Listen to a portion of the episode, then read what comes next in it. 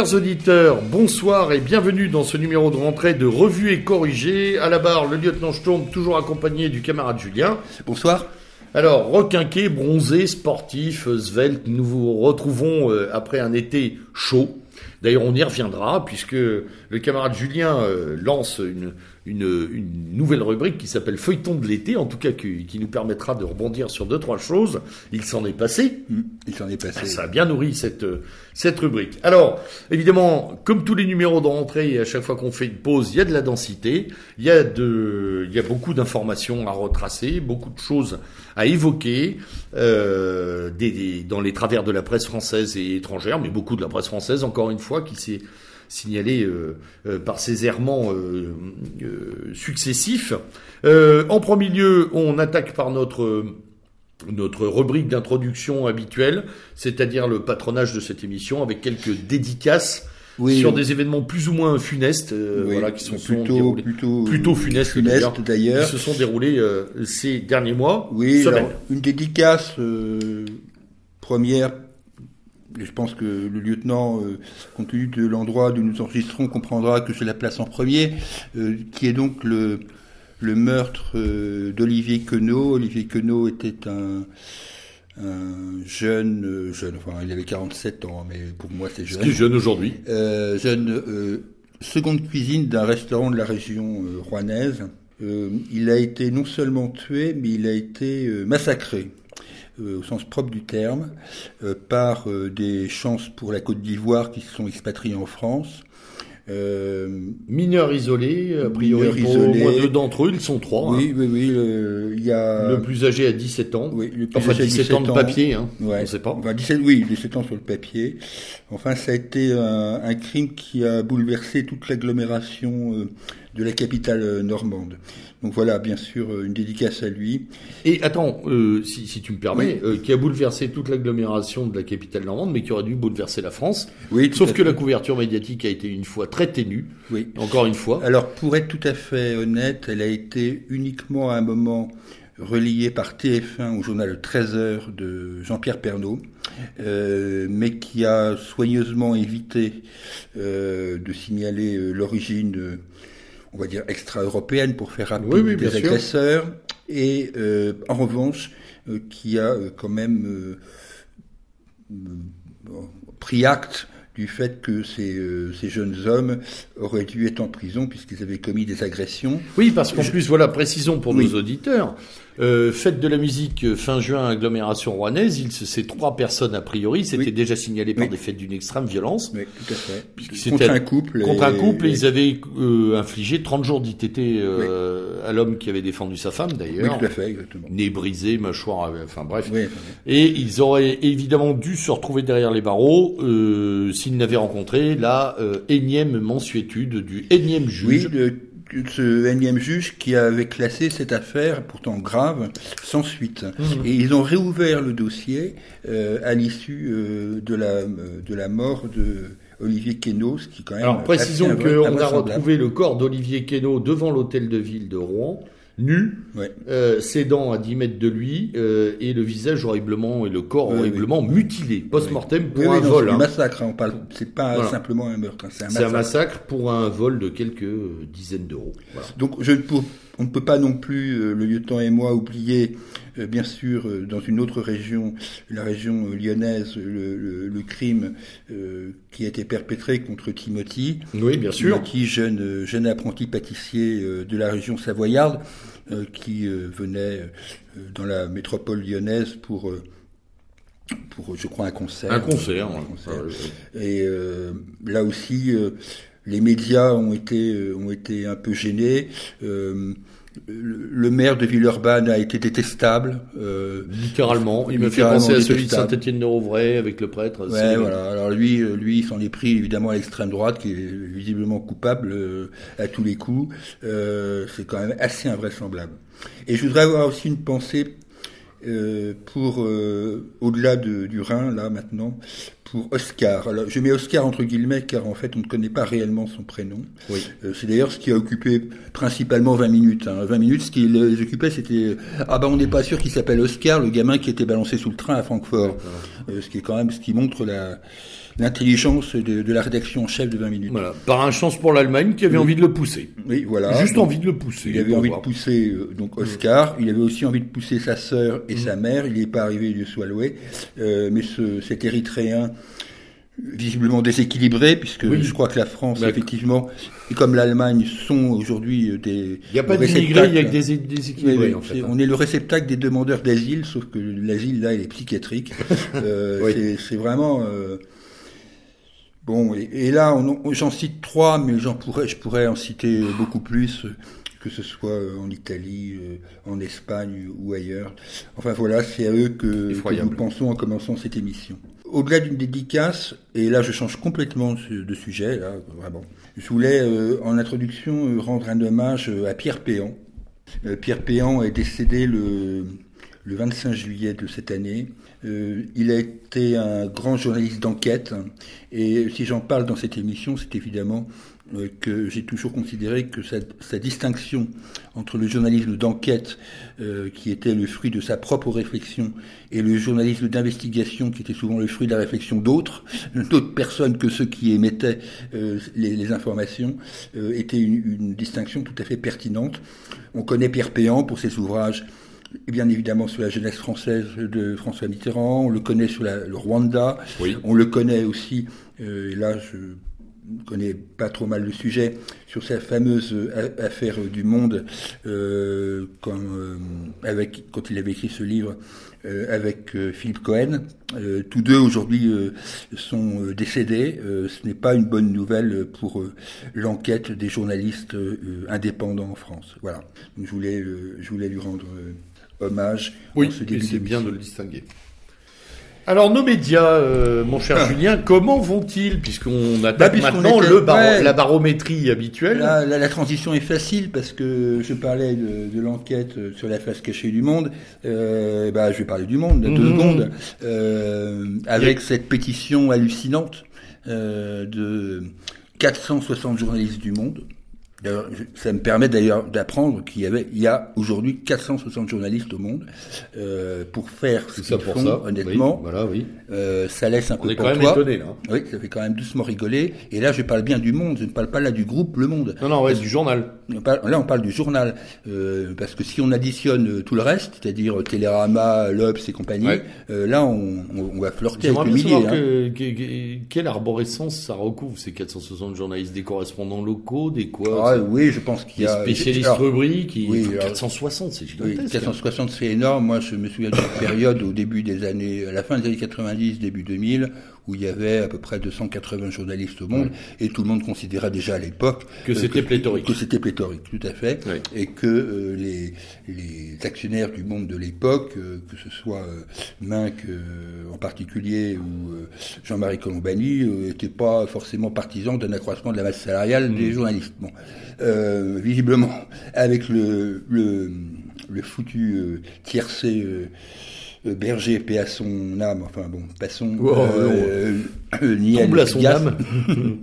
euh, visiblement, la, le copinage a fonctionné à, à, fond, et sans doute que des pigistes qui étaient que pigistes sont devenus titulaires, je n'en sais rien. J'ai pas regardé dans le détail les noms, euh, mais bon, en tous les cas, cette pétition euh, réclame euh, l'indépendance, une charte d'indépendance pour les journalistes du monde. Qu'ils ont eu.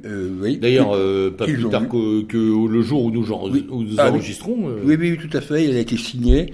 ça fait d'ailleurs doucement rigoler parce que ils se plaignent de l'arrivée du du tchèque, du tchèque, du Kretinsky, dont on demande d'ailleurs en quoi il est plus le pouvoir financier est plus important que celui qui était déjà détenu par Niel Pigas et Berger. Euh, bon, passons.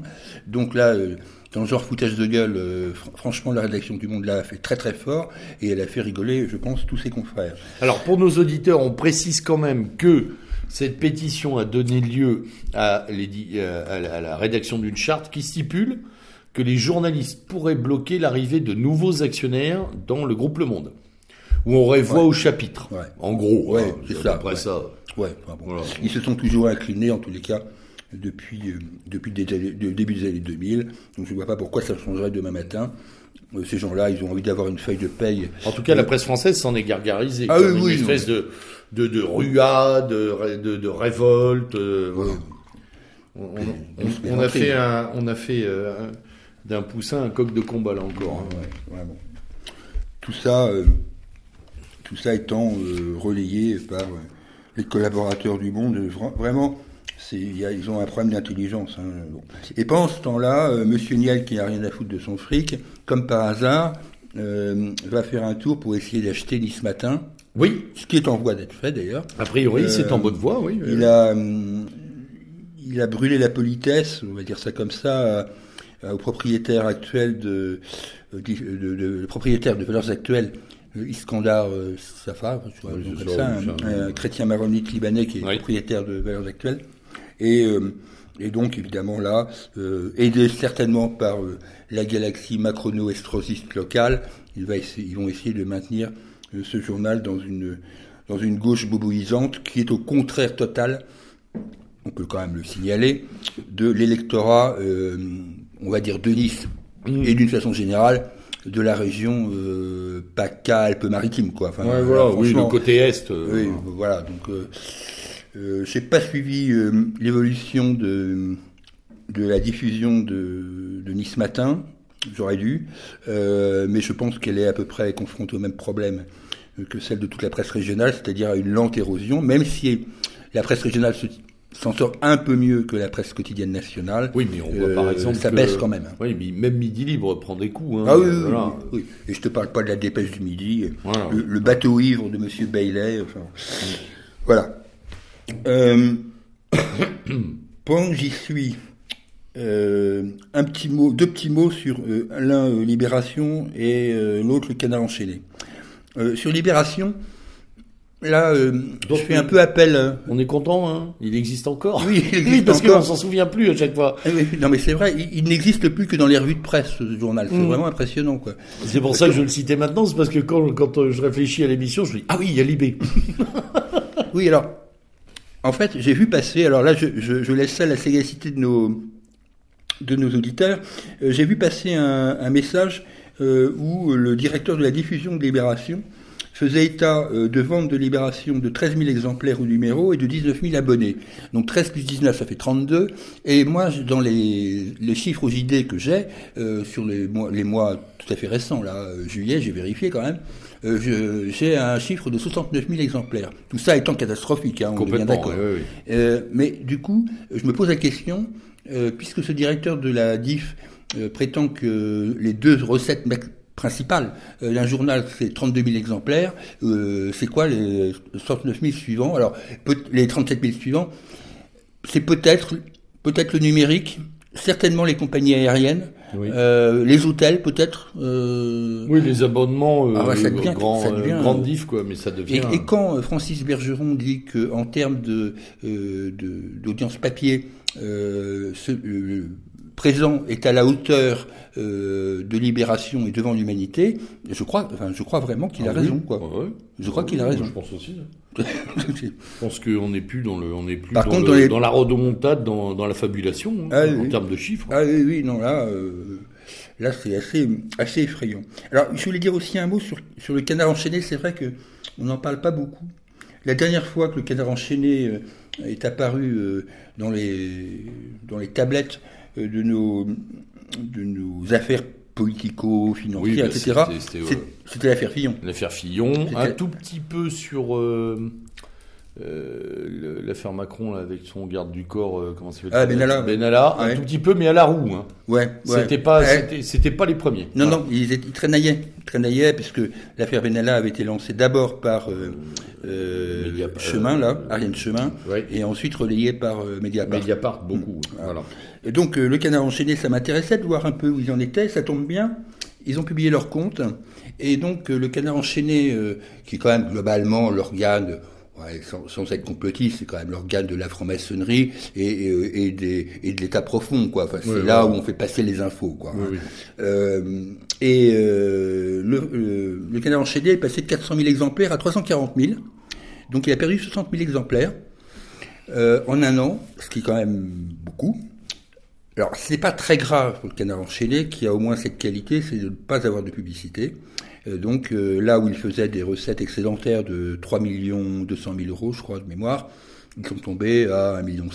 Ouais. Et tout le monde sait que, que le canard enchaîné a par ailleurs un trésor de guerre. Néanmoins, ça veut dire que l'influence euh, du canard semble baisser considérablement et que les petits instituteurs euh, barbichus que je croise euh, tous les de, retraités bien sûr que je croise tous les mercredis matins dans les kiosques vont d'ici peu euh, peut-être s'orienter vers d'autres lectures. Mm, hein. mm, mm. Il y a des chances. Il y a des chances. oui. Voilà. Alors, et puis, euh, et puis, il faut dire un mot aussi, puisque la santé des médias passe aussi par la santé de nos médias, euh, qui malheureusement sont toujours dans la ligne de mire des instances du pouvoir. Un mot sur Info. Oui, un mot sur Brésinfo. Brésinfo se, se débat, euh, euh, se Bah, débat face à à un déréférencement. Face à un déréférencement de Google, euh, c'est vraiment euh, le, le titre phare de la presse dissidente en région, avec bien la d'autres bien sûr, un Langa- je pense à Languedoc, Mm. mais euh, C'est vrai que le, le, le brise-glace, c'est Info. Oui, hein, celui oui. qui a la plus vraiment grande eux, notoriété avec en Yann termes- Valéry, euh, en termes de consultation, qui fait un travail formidable. qui fait un- vraiment un travail formidable Ah oui. et qui dépasse le cadre même de la Bien sûr. d'abord de la Bretagne euh, de la Bretagne administrative puisque comme pour moi euh, la Bretagne ça va jusqu'à Nantes déjà pour commencer et ensuite ça va aussi au-delà de ça hein. Non, non, mais je suis d'accord avec toi en plus. Non, non, mais ça vient, ça va. L'audience nationale de Brésinfo n'est pas là non plus une affabulation. Je veux dire, Non, les, non. chiffres, les chiffres étaient euh, en croissance et en croissance exponentielle, d'excellents résultats, un excellent référencement, et puis un matin, plus rien, Oui. strictement plus rien, et on y reviendra euh, aussi, puisque plus rien pour personne, Oui, pour beaucoup ouais. de gens en Europe. Oui. Euh, Alors là, oui, tu, d'organisations. oui, tu- voilà, tu, On- non, mais on, le- on, en- on le redira tout à l'heure, hein, mais tu, me, tu me le, tu me le suggères euh, parce que là, il y a franchement un problème de liberté d'expression euh, ah bah littéralement. par la privatisation des sanctions, euh, qui est euh, qui est dramatique. Euh, Bon, bien sûr, il y, a un- il y a des cas emblématiques. On a le cas, nous en France, pour tout ce qui concerne, on va dire la mouvance identitaire en général et euh, génération identitaire en particulier. Oui. On a le cas chez nos amis de Casa Pound, où là, on atteint le summum, puisque euh, le, le jour de la, on en reparlera tout à l'heure, mais le jour de l'arrivée au pouvoir de la coalition M5, euh, M, euh, M5S, Parti démocrate, euh, le, tous les comptes Facebook de, de Casa Pound, des dirigeants de Casa Pound, des amis des dirigeants de Casa Pound, enfin c'est, Et Forza. Nova. Et Forza Nova. faut Et Forza oublier. Nova. C'est- Et Et Forza Nova a été aussi touché. Tout ça La a presse italienne a d'ailleurs, euh, hormis la presse de gauche qui euh, s'est évidemment, et comment ça peut nous surprendre, félicité, euh, je, je cherche le terme, de... Alors c'était, euh, c'était euh, à coller ça à Facebook, ça fait hurler de rire. Euh, c'était de, en fait, de, de l'éthique ou quelque chose dans le genre, hein, de la noblesse. Voilà, je cherchais le mot, de la noblesse qui avait euh, Facebook avait agi avec noblesse. Ouais, bon. La presse même de centre euh, droit et de centre gauche italienne, euh, la presse euh, Corriere della Sera, etc., s'est émue quand même du fait que euh, démocratiquement, la République italienne reconnaissait ces deux partis politiques qui avaient des élus, Oui. mais que Facebook s'arrogeait le droit, euh, subrogeait le droit par-dessus, en éliminant la représentation de gens qui étaient reconnus par un État. Et donc, euh, dans les articles en Italie, c'était intéressant de voir que les gens disaient, bah, par-dessus la volonté de l'État, il y a la volonté du GAFA. Ce que nous savons et disons depuis très longtemps, mais ce qui commence à se manifester de manière très directe. D'autant plus, et je le rappelle à nos auditeurs, l'article est récent, que euh, Google, Facebook et Twitter ont créé euh, des outils stratégiques contre ce qu'ils appellent l'extrémisme sur euh, sur euh, sur Internet. Donc il y a vraiment maintenant, euh, avec d'ailleurs les ONG en consultant, euh, qui pourront consulter cette entité indépendante, qui va donc s'arroger le droit de dire de vie ou de mort médiatique d'un certain nombre d'entités, dont effectivement Casapan et Forza Nova, euh, dont, euh, dont pas mal de gens euh, euh, sur, sur, sur les, comptes Twitter, Facebook et compagnie aussi, parce qu'il y a des personnalités hein, sûr. euh, hors parti qui ont été supprimées également. hein. Oui. Présent a eu à subir Oui, ça euh, aussi. présent, présent et valeurs actuelles, Mhm. pour avoir fait des articles rendant compte de la condamnation de génération identitaire, ont été censurés. Oui, c'est ça. C'est exactement ça. C'est-à-dire, c'est la, diffusion d'informations est aussi censurée à partir du moment où l'émetteur est censuré. Ce qui est extraordinaire. Hein. On va au-delà de toutes les lois de la presse, de la liberté d'expression. Bon, est-ce que ça nous surprend? Non. Non. Non. On n'est pas plus surpris que ça. En revanche, ce schéma de privatisation euh, pose vraiment un gros, gros problème. Euh, et ceux qui s'en réjouissent aujourd'hui ferait bien de faire attention parce que ça leur retombera oui, qu'on sait que euh, notre ami Zuckerberg va lancer une monnaie virtuelle euh, qui va sûrement aussi menacer des monnaies nationales. Enfin bref, il y a un enjeu de prise de pouvoir par les organisations euh, entrepreneuriales par-delà les États. Et ça, c'est une, une, impression, euh, une impression de, de, déjaugeage de la puissance étatique qui est énorme. Mmh, tout à fait. Ils sont coincés là-dessus. Qu'est-ce que je voulais dire encore là-dessus? Euh, bah peut-être que les journaux papier vont reprendre du poil de la bête et que les communications papier. Euh, oui, enfin c'est euh, les, les, méthodes traditionnelles de. Vive les magazines et les fanzines. Hein. oui, les méthodes de diffusion traditionnelles vont peut-être reprendre du poil de la bête. Euh, je dois reconnaître qu'il y a quelques mois, je crois que c'est Jean-Yves Le Gallou qui avait qui et avait les messageries cryptées oui. aussi.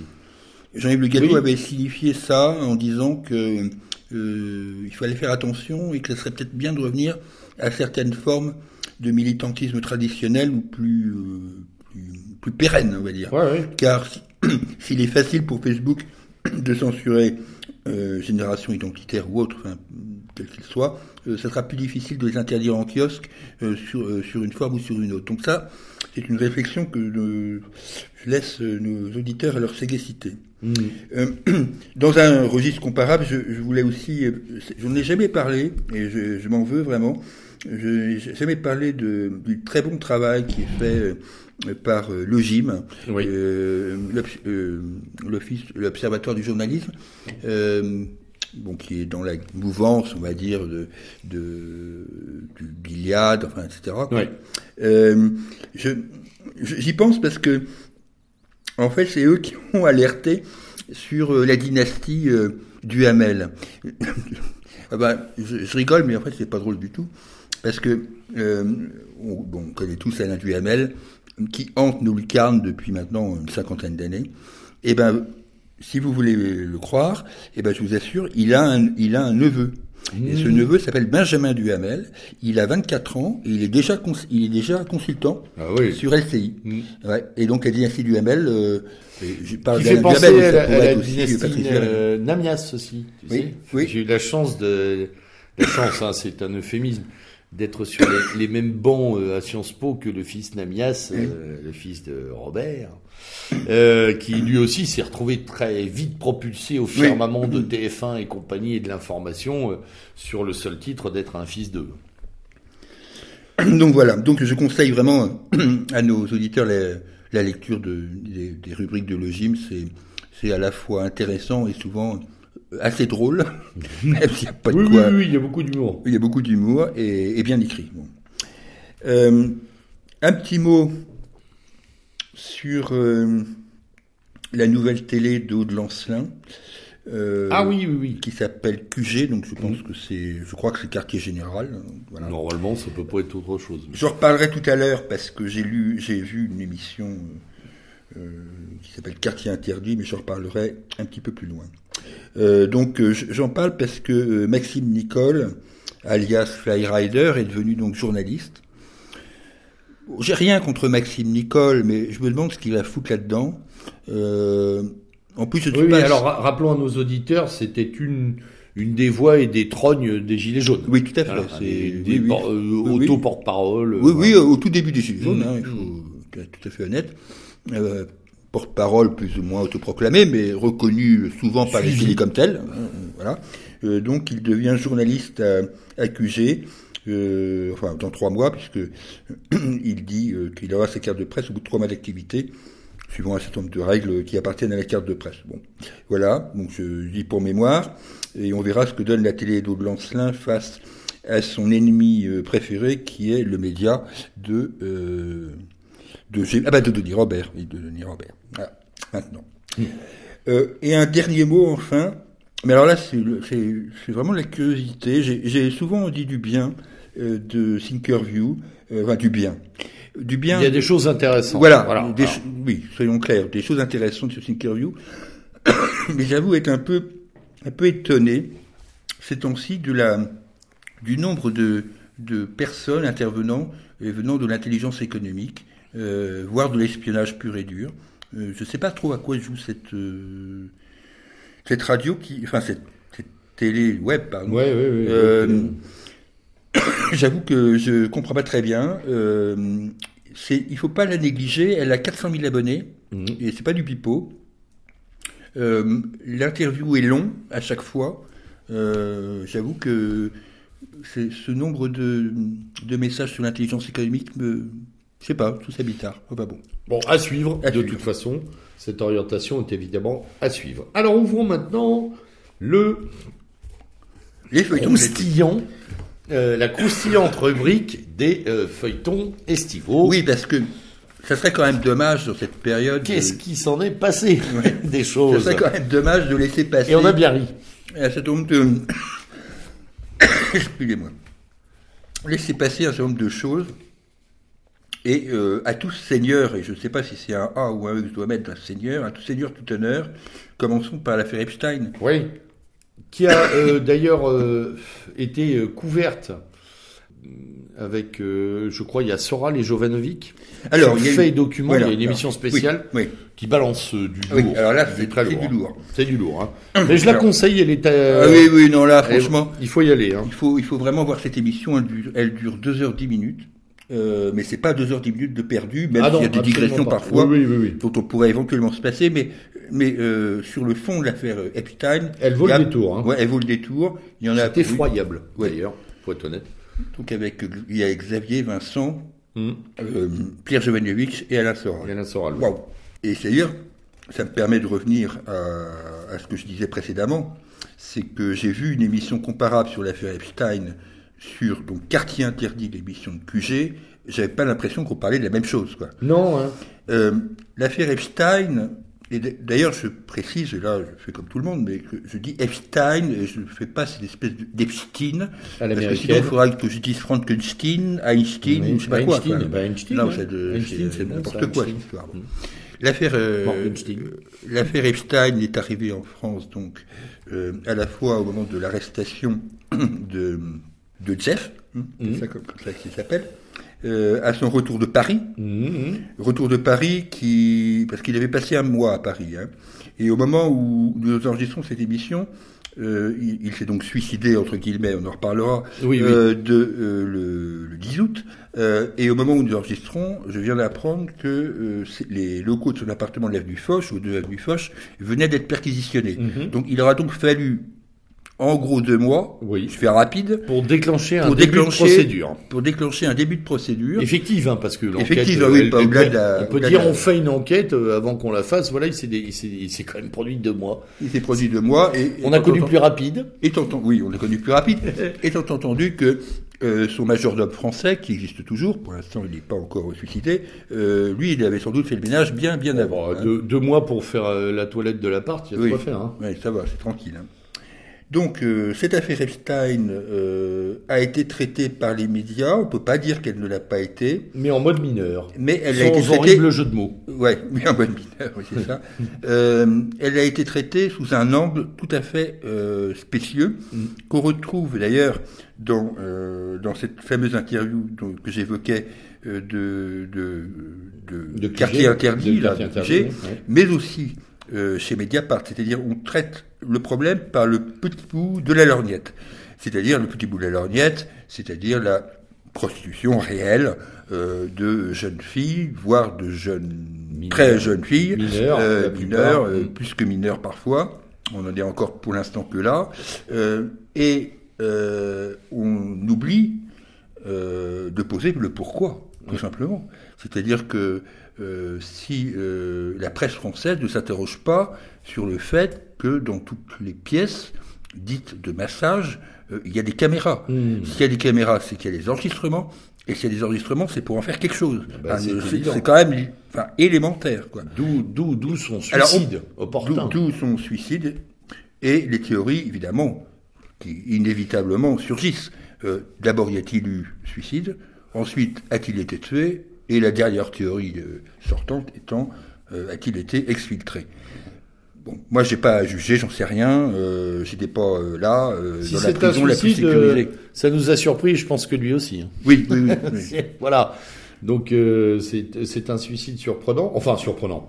Voilà, pour quelqu'un qui avait évidemment, à mon avis, beaucoup de matériel. Oui. Et, et voilà, on peut aussi donc raisonner sur cette affaire de perquisition au bout de deux mois en se disant que là aussi, s'il y en avait du matériel, ben, il y en a plus. Oui, ça c'est clair. Deux mois après, il y en a plus. Alors, qu'est-ce qui se passe? On jette au, on jette en pâture des gens, parce qu'il faut quand même bien. il faut en euh, sacrifier dans le lot. Mais il doit y avoir des listes longues comme le bras. hein. Donc, on jette en pâture euh, le prince Andrew. Oui. Bon, ça mange pas de pain, tout le monde s'en fout du prince Andrew. Bon, voilà, c'est un guignol. Euh, c'est le guignol de service.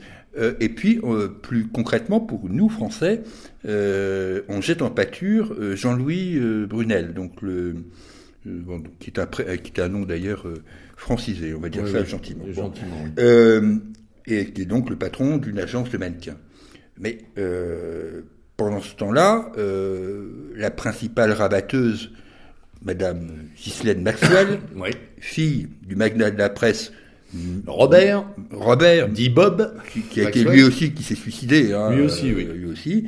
Et ben elle est court et non seulement elle court, mais en plus elle, a l'audace de poser pour le New York Post et le Daily Mail, euh, visiblement à Washington ou à New York, je ne sais pas, avec un livre.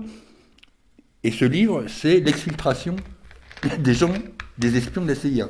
C'est quand même, c'est, quand même assez étonnant, quoi. Donc, moi, ce que je reproche à la presse française et en particulier aux fameux investigateurs de Mediapart, c'est pourquoi ils ne posent pas la question euh, de la corrélation entre les fameux carnets noirs de M. Epstein euh, et, euh, et les gens qui sont mentionnés avec euh, à chaque fois euh, 43 euh, numéros de téléphone suivant là où ils habitent. Quoi. Ouais, bien Donc, sûr. parce que dans ces gens-là, l'ombre derrière des services de renseignement américains et de leur utilisation de toutes ces possibilités Bien de sûr. contraintes, bien sûr, qui est à peine évoquée. Enfin, c'est dingue. Oui, alors, Alors, ce qui est terrible, et là, euh, l'émission euh, auquel tu faisais allusion, donc chez ERFM, y fait référence, c'est que ces pudeurs-là, on l'a dans la presse française, mais on l'a pas du, on l'a beaucoup moins, curieusement, dans la presse américaine et dans la presse anglaise. C'est-à-dire que la presse anglaise, pendant tout un temps, je sais pas où ça en est maintenant, mais faisait 10 pages par jour. Oui, oui. 10 pages par jour. Alors que nous, ça a vraiment pas fait. Enfin, ça, ça a été un filigrane, mais ça n'a pas fait de gros titres. euh, voilà. Non, et quand la pauvre Marlène Schiappa a demandé l'ouverture d'une enquête, elle s'est fait euh, Oui. balancer euh, par Belloubet en disant euh, occupe-toi cocotte de choses. Euh, voilà quoi. Enfin, on est. euh, Qui ça gêne C'est ça qui est Oui, intéressant. oui, voilà. C'est-à-dire qu'il y a un moment. euh, On va devoir la reposer régulièrement cette question parce que nous, on va pas la lâcher cette affaire-là. oh, je crois que beaucoup de gens ne vont, vont pas la lâcher pendant Et un euh, moment. en Je tout cas, ici, on fera un point régulier euh, pour euh, pour essayer de creuser à chaque fois euh, et de voir ce qui est dit et de voir ce qui ressort, parce qu'il y a des volets euh, à n'en plus finir et des éléments euh, de soubassement qui m'ont l'air mon- monstrueusement importants pour euh, ben, même l'indépendance des États, des problématiques de stratégie, de sécurité nationale. Il y a énormément de choses en jeu en dehors de l'effroyable affaire de Meurs. Voilà. Oui, et puis en fait aussi, il y a une question qu'on peut légitimement se poser, c'est pourquoi il a été arrêté au mois de juillet.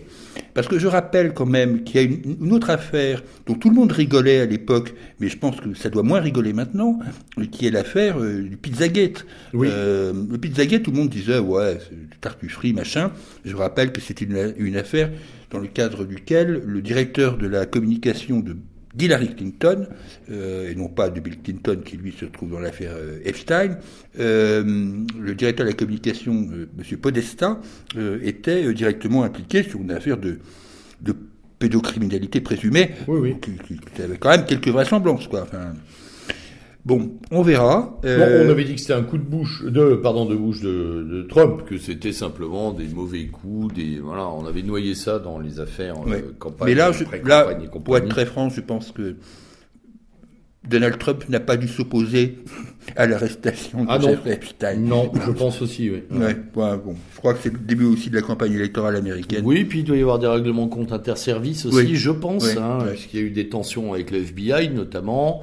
Il doit y avoir des trucs aussi, en, voilà. Bon, et on aimerait bien que tout ça sorte un petit peu, soit creusé, soit analysé. Encore une fois, euh, comme tu le dis, euh, c'est pris avec, voilà, à 10 sous. Mm, mm. Euh, C'est pris avec une pièce de 10 sous et on gratte autour sans vouloir plonger dans le dans l'affaire. Oui. Bon, mais nous on plongera, on continuera. Oui, euh, en tous les on, cas. va- on va la rappeler tout le temps. J'espère que, j'espère que ceux dont c'est le métier euh, continueront à travailler sur ce sujet. Ça, euh, voilà. Feuilleton de l'été, de nature tout à fait différente, bien sûr, mais qui se prolonge et qui risque de se prolonger longtemps. Bah, Sainte Greta. Ah, Sainte Greta, Sainte qui, en- Greta. qui a parlé, qui a Oui. parlé. How dare you hein. Elle a dit avec des trémolos dans la voix. euh, Euh, là, alors autant notre camarade euh, Xavier Aimant a raison, tomber dessus cette jeune fille et se euh, se faire la gorge grasse euh, de, de moquer cette jeune fille est idiot. Autant ne pas ne pas s'apercevoir que c'est vraiment un pantin animé et qu'elle est elle sert en fait d'exutoire d'injonction hein, euh, le greenwashing. Alors euh, je me faisais une petite réflexion euh, l'autre jour je me disais finalement cette histoire d'écologie posée par cette jeune fille qui entraîne avec elle une partie de la jeunesse ça ressemble au marxisme des années 60 Hum, L'écologie dit le beau, le vrai et le bien, et à partir de là, tous ceux qui ne pensent pas comme, Mm. comme ça sont finalement euh, d'horribles fascistes, euh, consuméristes, etc. Oui, oui, on en arrive à peu près là, ouais. C'est, Ouais. euh, je trouvais, voilà, je trouvais quelque chose euh, de, enfin, une forme d'analogie. Alors, Sainte Greta, mon. cher. Bah non, Sainte Greta, c'est pas tellement d'ailleurs en tant que tel Greta Thunberg, dont, dont j'ai le sentiment qu'à terme, les simples apparitions vont commencer à révulser beaucoup de gens. oui. Euh, je crois qu'il y a un moment, il faut faire attention dans le dosage, et je ne suis pas sûr que les médias fassent très attention. Euh, il y a un phénomène de ressenti vis-à-vis de cette jeune fille qui, qui progresse. Alors peut-être que je ne vois que ce que je veux voir, Bien mais sûr. quand même, euh, je sens que il y a une forme d'exaspération euh, par rapport à cette donneuse de leçons. Mais en tous les cas, ce qui est certain, c'est que cette, frénésie climatique entraîne concrètement des mutations dans nos, dans nos journaux télévisés, euh, tout simplement. C'est-à-dire que moi, je suis effrayé de voir l'invasion euh, de la météo, enfin euh, Oui, oui, oui, oui, oui. version euh, quotidienne du climat pour, pour nos et, à la limite euh, les, les prochains présentateurs télé ça va être Evelyne Delia et Oui, c'est à et, peu près et- ça. et Baudin quoi et Louis Baudin donc euh, Et, tu as remarqué que tout se relie au climat maintenant, Ah hein, d'ailleurs. Hein. Tout. Et on peut, je pense que même les gilets jaunes, à un moment, euh, quand on fera leur bilan, seront incriminés d'avoir modifié le climat euh, par Oh. leur, leur feu de palette et oui compagnie. oui oui par leur feu de palette ou en ce moment les agriculteurs euh, qui font qui brûlent Ah oui, oui, c'est pas bien, ça. dans les Pour la charge carbone, c'est pas bien du tout. Ouais, bien Ils du peuvent tout. crever, mais en silence. Donc voilà, donc on se tape du Greta, Greta à l'ONU, enfin c'est, c'est- ça fait penser à cette jeune directrice du cabinet euh, du ministère de l'Agriculture qui disait en gros Greta, euh, Greta je t'emmerde, je pars en avion. Euh, il, il risque d'y avoir un phénomène euh, un peu comparable en disant bon ça va quoi. Ouais, ouais. Et c'est et ça peut être dommage d'ailleurs, hein, attention. Hein, Oui, parce que euh, ça n'empêche pas d'avoir une réflexion justement sur les évolutions du climat, Oui. les problématiques de pollution. oui les problématiques Bon. environnementales. À savoir quand même que euh, il faut pas se tromper, euh, les plus grands pollueurs de la planète sont euh, plutôt du côté de la Chine, de l'Inde et des États-Unis et du Oui, Brésil là. que du côté de la France. C'est là où Macron, quand il dit, bon, s'ils sont bien gentils de défiler, ils ont qu'à aller en Pologne, bon, il est gentil avec la Pologne, mais je pense qu'il ferait mieux de se tourner vers, vers Beijing. Et, Oui, mais là, l'injonction économique euh, contredit l'injonction climatique. Ah là, On touche problème. pas à la Chine, dis donc. Oui, si là, Pologne, si tu sors un truc pareil, si tu sors un truc pareil en disant euh, il faut faire condamner la Chine, tu rentres plus sur les Oui, la jeunesse chinoise dehors, là. La jeunesse chinoise dans la rue. Bon, à Hong Kong, ils ont fait montre quand même d'une certaine activité. Un Euh, petit mot, euh, un petit mot parce que on, on va l'oublier et puis euh, ça tombera dans les dans les poubelles euh, de l'histoire de la Ve République. Mais un petit mot sur l'affaire de Rugy parce qu'elle a eu lieu Oui. quand même pendant l'été. Là, là, on est vraiment dans le journalisme d'investigation au sens euh, euh, balance balance le mec que t'aimes pas quoi. Enfin c'est vraiment ça. Euh, là je comprends pas que Mediapart tombe dans ce piège. Il est évident que cette affaire de Rugy est un règlement de compte un peu sordide entre les épouses diverses et variées de François de Rugy. Bon, ça a fait ça a fait monter les ventes de homards. Bon, voilà. Ça a un peu exacerbé les tensions contre la classe politique, mais que Mediapart se prête à ce type de règlement de compte interne, dans le cadre duquel Europe Écologie Les Verts, euh, Europe Écologie Les Verts est loin d'être euh, absent. On va dire ça Ah bah, euh, oui, bah même euh, disait que c'était d'abord un, Oui, un un- coup de ses copains, Oui, enfin, oui, ses c'est ex-meilleurs amis. C'est un coup de poignard dans le dos. voilà. Alors pour nos auditeurs et notamment pour les plus jeunes, la mouvance écologiste est extrêmement coutumière du fait. Oui. Ah oui. Le Ah taillage de shorts interne et externe est un sport national qui a euh, fini par déboulonner euh, les euh, comment s'appelait-elle Ouais, il y a eu Dominique Voinet. voilà qui a pris cher. Notre ancien moustachu présentateur de télé aussi. Noël Mamère, Noël Mamère qui a pris- Duflo, Celui qui est parti au Modem aussi. Euh, Ben Amias. Ben Amias, qui Ouais, avait lui ouais. aussi, qui avait pris, euh, qui Tout avait ça, fait faire monter les bretelles. Il y a toujours une guerre hein, Ah oui. d'une intensité absolue, qui est d'ailleurs liée à leur passé ultra-gauchiste, hein, où ils Ouais. avaient l'habitude de se dénoncer entre cénacles de quatre euh, pelés de tondu. Oui, puis il faut être honnête, hein, tout ça sur fond de coucherie multiples et variées. Complètement, et de euh, dépravation dans tous les sens. ah oui, oui. euh, Là, eux, ils sont forts. Là, franchement, on, on se plaint parfois de, de nos tiraillements internes au sein de la mouvance, mais alors eux, euh, eux, ça n'a rien à voir. hein. Ils sont aux Jeux Olympiques. hein. Ah oui, oui, c'est la première diff. bon, de Régie exit, hein, il est Donc, de de exit, rugir. euh, il retrouve son, son portefeuille de député, il doit siéger tranquillou à l'Assemblée, et puis il va pouvoir payer son, son loyer euh, social dans la ville de Nantes. Quoi. Voilà.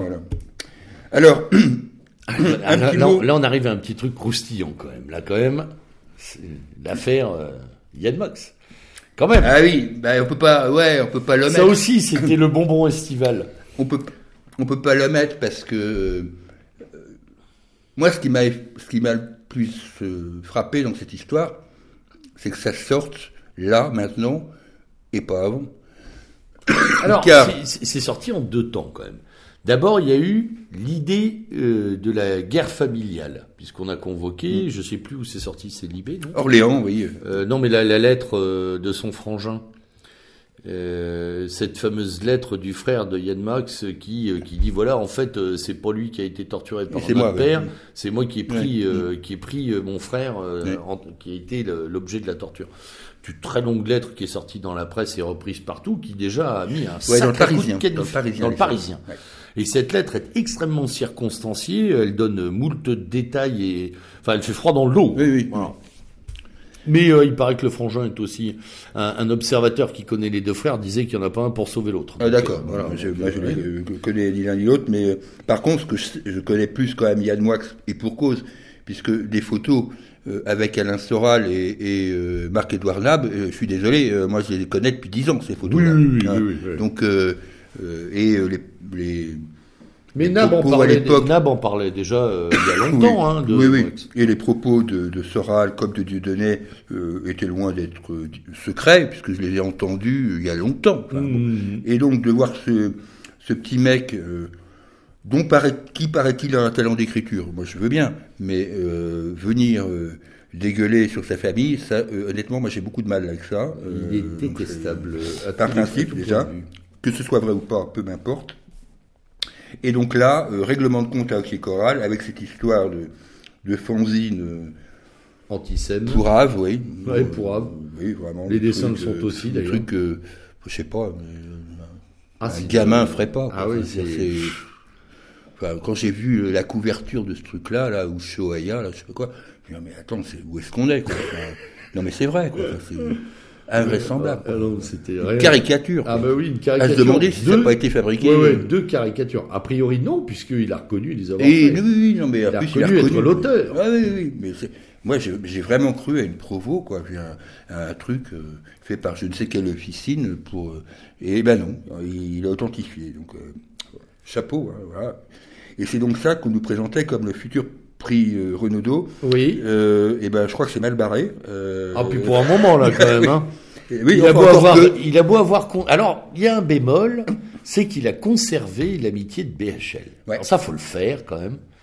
Euh, il a quand même dessiné des mecs avec des morceaux de savon entrant sous la douche et il mm. conserve l'amitié de BHL. Donc je sais pas ce qu'il est lit, mais euh, et des propos, des propos sur BHL qui, enfin, qui enverraient n'importe qui euh, oh bah devant, le, devant, devant, la 17e, comme ça, ouais, bien sûr. Et là, rien, même ah, pas une plainte, euh, et au contraire des messages de soutien. Euh. Oui, y compris aussi, je crois, de, de Raphaël Enthoven. Enfin, oui, oui, complètement, totalement, complètement hallucinant. Totalement hallucinant. Donc, donc Monsieur Moix, il a, il a bien dû essayer de réparer entre temps. Hein, Alors, ça a quand même, ça a quand même deux gros avantages. Donc, un, les ventes de son bouquin sont catastrophiques. Oui, c'est nul. Deux, euh, on, le voit plus à la télé. Ça fait du bien d'ailleurs. Donc ça, on peut pas en plus enlever ça. L'autre question, c'est euh, au-delà de, de, de, la lettre de son frère, c'est pourquoi euh, pourquoi ça sort maintenant. On en revient toujours à la même question. Bah, toujours la question de deuxième rideau qui fume qui et pourquoi. Ouais. Ça n'a rien à voir, mais j'avais la même réflexion ce matin en écoutant les, les révélations sur Patrick Bruel euh, Patrick Bruel, bon, tout le monde sait que Patrick Bruel est un homme à femme, sa position de chanteur à minette fait que bon voilà. Et, là, euh, euh assez agressif d'ailleurs paraît-il euh, dans ses méthodes de drague. Enfin pas plus que des milliers d'autres. Oui, hein. oui voilà quoi. Donc et là ça sort maintenant. On n'a rien demandé. Enfin tout le monde. Ouais. bon. Il y a des trucs comme ça. Je crois qu'on m'explique un jour mm, mm. pourquoi il faut sacrifier certaines idoles.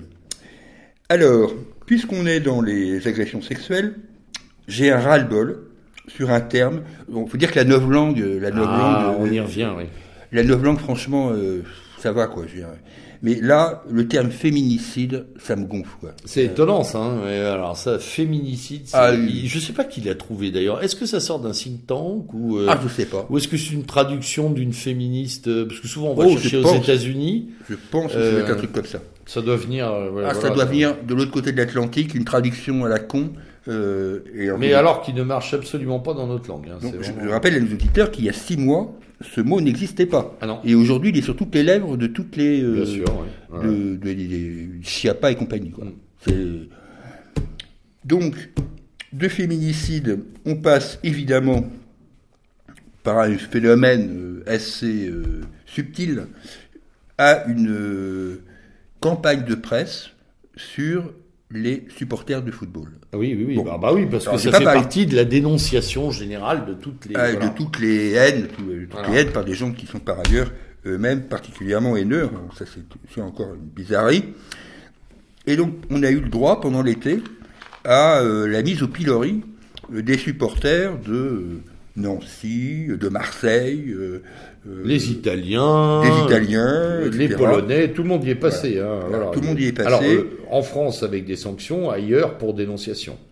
Avec cette avec un porte-parole magnifique. Avec cette conséquence inévitable, c'est-à-dire qu'à partir du moment où tu attaques déjà les ultras du football, eh ben, quand tu connais un petit peu le milieu ultra, tu sais bien que il suffit de les attaquer sur ce sujet-là pour qu'ils en rajoutent une couche. Quoi. Oui, à Nice notamment. Donc on a eu effectivement une multiplication d'arrêts de match et jusqu'au point où euh, Noël Le Graët a été obligé de dire que bon peut-être que c'était pas le sujet quoi et qu'il fallait peut-être euh, euh, penser à autre chose dans le cadre des problématiques dites homophobes. Il s'est fait tomber dessus après ça d'ailleurs.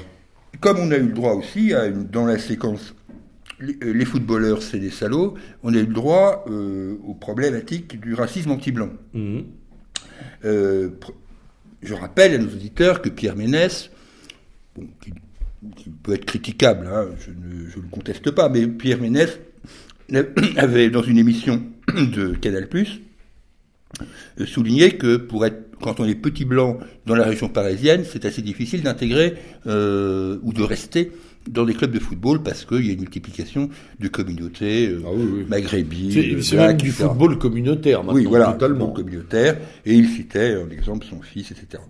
Euh, il s'est fait tomber dessus, évidemment. Et c'est drôle parce qu'il s'est fait tomber dessus par, euh, en particulier, Vikash Dorasso, qui quelques années plus tôt disait exactement la même chose, mais qui maintenant s'était reconverti dans un antiracisme à la sauce Turam, euh, en prenant effectivement la Docteur Turam. Voilà, en prenant la défense du, euh, des propos racistes anti-blancs de Thuram. Donc euh, là, on est, franchement, les supporters de football, là, ils en ont pris plein la gueule pour pas un rond. Je pense que ça va se calmer parce que maîtriser des, des, stades, maîtriser des tribunes, il y a d'autres régimes qui ont vu ce à quoi ça menait. Oui. Je pense en particulier aux grandes manifestations dans les tribunes, euh, bon bien sûr en Italie, mais on y en a eu aussi dans l'ex-Yougoslavie, qui c'était assez chaud. Hein. La Russie aussi, je suis En. Russie Ouais. aussi, il y a des trucs comme ça. Il faut faire très attention au public des tribunes. Le public des tribunes, c'est plutôt le, le, on va dire le, le mâle blanc, euh, jeune, euh, pas forcément, euh, En tout cas, en grande partie encore. oui, Voilà.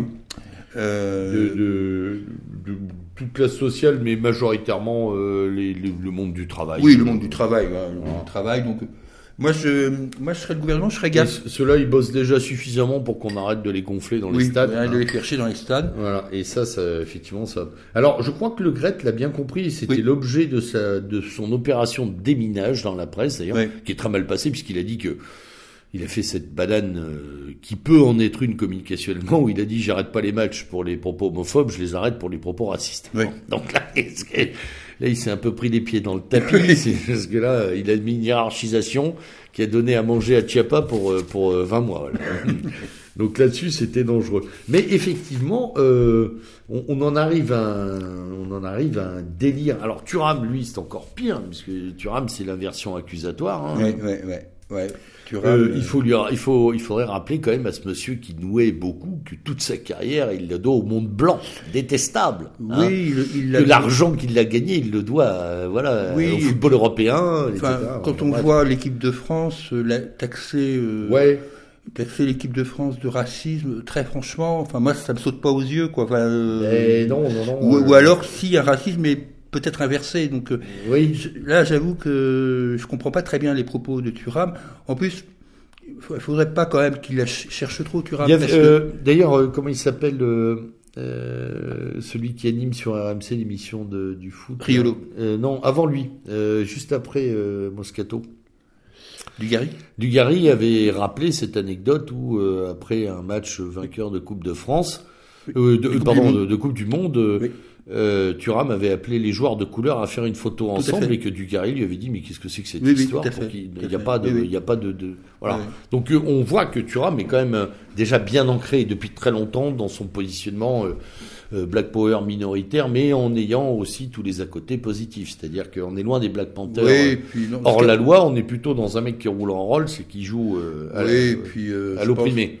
Je pense que s'il veut avoir du soutien de Marlène Schiappa, il faudra peut-être pas trop lui rappeler l'épisode qu'il a opposé Que à, un, Karine Le Marchand. voilà, c'est un excellent boxeur avec Oui, c'est un excellent boxeur euh, sur euh, dans la catégorie euh, ouais. poids lourd féminine. Ouais, Ouais. donc là, Poids plume lui, féminine, franchement, lui, euh, bon, je sais que Karine Le Marchand avait retiré sa plainte, mais je ne doute pas de l'authenticité des faits. Non, je doute pas de la belle transaction financière qu'il y a sûrement dû y avoir Oui. pour ce retrait de plainte. On va dire ça Aussi. comme ça. oui. Voilà. hein. Alors, euh, donc Thuram Dorasso, merci, bande de guignols. On passe à autre chose. Ah, on passe si. Il y a un feuilleton estival aussi qui touche au foot, l'affaire Neymar. Ah oui, l'affaire Neymar. Alors ça, c'est intéressant au niveau médiatique parce que euh, c'est intéressant parce qu'en fait, Parce que là, toute la presse l'a lourdement traité cette. oui, cette parce que là, ça a duré quand même. euh, Oh, bien trois semaines. Oh non, plus que ça, parce Plus que, que ça oui, plus que ça, parce qu'en fait, euh, je dirais que dès la fin de la saison dernière, Après au 1er anniversaire et juin, euh, l'hypothèse d'un départ de Thuram, De- Neymar, euh, c'est est devenue une hypothèse, et Avec des tout- effets d'annonce d'ailleurs. avec des effets d'annonce, plus ou moins contrôlés, avec son père, machin, ses agents, enfin, Qui a l'air d'être lui aussi une pipelette. le Et qu'en fait, tout ça attisé par la presse sportive espagnole, que ce soit AS ou autre, et tout ça pour rien. C'est-à-dire que pendant, euh, on va dire, deux mois, et singulièrement pendant trois semaines au mois d'août, la presse euh, espagnole et française, hein, Oui, oui. l'équipe euh, l'équipe a participé, hein, euh, mais n'est pas, à mon avis, le pire. Pendant, pendant trois semaines, tout le monde n'a parlé d'un sujet qui n'existait quasiment pas, puisqu'on a appris à la fin que la seule proposition de transfert qui a eu lieu par le FC Barcelone avait été transmise le 27 août et qu'il n'y avait rien eu d'autre avant. Ouais. Rien. Donc, là, franchement, c'est prendre les gens pour des cons. Euh, même si l'envie peut-être de Neymar était de partir, je, je le crois euh, volontiers, Ah oui, mais oui, concrètement, pense aussi, oui. concrètement, euh, il n'y avait rien. Donc pendant, pendant des semaines et des semaines, la presse a brodé sur, un- sur des rumeurs, tout simplement. Et, Ah et bah c'est ça- vraiment de l'agenda, euh, l'agenda sportif Ah quoi, oui, pour oui, remplir non, les colonnes. Hein, c'est Ah oui, c'est pour remplir les colonnes. C'est comment euh, comment tenir en haleine des gens euh, sur des trucs qui n'existent pas pendant des semaines. Euh, Mais c'est très intéressant. Oui, c'est intéressant parce que ça, euh, ça a des effets directs sur le joueur. Bon, bon, moi, c'est une mentalité, de Neymar, que je n'apprécie pas, mais euh, personne ne doute de ses qualités footballistiques. Mais du coup, il est, euh, enfin, ça- on va dire, son baromètre d'estime euh, dans le milieu footballistique a considérablement baissé. euh, Et là, on voit peut-être que les Espagnols avaient euh, à dessein l'envie de le Ah, de, de le fumer pour le faire baisser sa cote. Ah, c'est fort possible. Ah. C'est fort possible. Et je, ne- je ne serais pas surpris que ce transfert euh, virtuel puisse se reprendre dans les dernières semaines de décembre, Pourquoi pas oui, puisque il y a un mercato hivernal. Ouais, Donc, oui. euh, euh, on va voir. euh. Ouais, on va- on mais comment, faire un truc euh, alors qu'il s'est rien passé Ouais, ouais, non, et exacerber génial, les gens parce que moi je suis pas supporter du Paris Saint-Germain, mais si j'étais supporter du Paris Saint-Germain, je serais, je serais fou furieux. Non, mais les émissions de radio qui sont succédées avec des supporters Ah oui. furieux, Ah oui, oui, oui. Ah qui jouaient la pondération, enfin, ça a occupé un espace médiatique absolument disproportionné. Sur Ah oui, complètement, complètement. Quel- Et ceci, quelle que soit la qualité, Complètement. hein. D'ailleurs, elle est passée au second plan. Alors, l'international maintenant, euh, mon cher Julien. Là aussi, beaucoup de choses se sont passées, notamment, et à commencer par, puisque ça a été le gros sujet d'entrée de l'été, les élections italiennes, euh, qui ont vu euh, Salvini, contrairement peut-être à son, son espoir secret ou sa stratégie première, on ne sait pas, euh, non pas prendre le pouvoir seul, mais être évincé du pouvoir par une coalition très bancale et particulière, mais qui se trouve maintenant euh, aux affaires italiennes. Ouais. Euh, D'un gouvernement euh, M5S euh, Liga, on est passé donc à ce schéma M5S euh, Parti démocratique, c'est-à-dire l'alliance de la carpe et du lapin, là Ouais, aussi, pour le coup. ouais. Euh, C'était déjà un peu le cas dans la coalition précédente, là c'est complètement le cas, puisqu'on sait bien que le Parti démocrate et les gens du M5S, par définition, se détestent. Complètement. Euh, bon, il pouvait en être un peu de même, euh, je, m'en doute, avec la Liga, mais c'était quand même beaucoup plus net puisque finalement le M5F est venu d'une désagrégation euh, et d'une contestation euh, du parti euh, du parti démocrate à l'époque. Donc euh, les rapports entre Oui, oui. le M5S et Matteo Renzi, par exemple, étaient catastrophiques. D'ailleurs, ils le sont toujours, visiblement, puisque euh, Matteo Renzi vient de décider de monter un groupe de députés à part, Mm. euh, euh, enfin, à part, du, à part le, le Parti démocrate. quoi. Bon, Paris, moi, ce qui m'a... Bon, bien sûr, la presse française a été contente. Euh, L'horrible Salvini... euh, Ah bah oui, ça- euh, ça n'a été que louange. oui, ça a été Voilà. que louange, l'horrible Salvini avait disparu. J'ai même entendu, là, sur RTL, euh, une journaliste dire que Matteo Salvini avait été débarqué. Ce qui est quand même assez surréaliste, puisque c'est pas du tout... Bah non, c'est pas un débarquement, c'est un, Non. c'est- c'est un Après, on changement peut de dire qu'il a- majorité. On peut dire qu'il a loupé son prix, Ah oui, ça, dire ça. ce qu'on veut, mais on peut pas dire qu'il a été débarqué, puisque c'est lui-même qui a... Provoquer le, la coalition. Oui, oui, oui, qui a mis fin à la coalition. Donc, alors, qu'est-ce qui va se passer? Ben, On n'en sait rien. Euh, la presse française non plus, et d'ailleurs, elle marche sur des œufs hein, euh, sur, sur cette affaire. Elle a bien conscience que euh, la coalition qui s'est mise en place hum, a un manque d'assises populaires flagrant, que le mouvement 5 étoiles, qui était déjà en capilotade sous l'ère euh, du précédent, de la précédente coalition, Ne, ne, ne finit plus de s'éclater. ne finit plus de En s'éclater. étoile d'ailleurs. Et quant au Parti démocrate, euh, bah, il est à la rue. Donc euh, ce gouvernement euh, durera ce qu'il durera. Bon, voilà, on verra. Euh, mais à mon avis, de toute façon, à un moment ou l'autre, il y aura retour aux urnes. Et ce retour aux urnes, c'est là où on verra réellement si le pari de Salvini est efficient ou pas. C'est là où on pourra en, on Alors moi, je, rappelle quand même, parce que malheureusement, on n'a pas trop vu ce, ce, ce rappel dans la presse.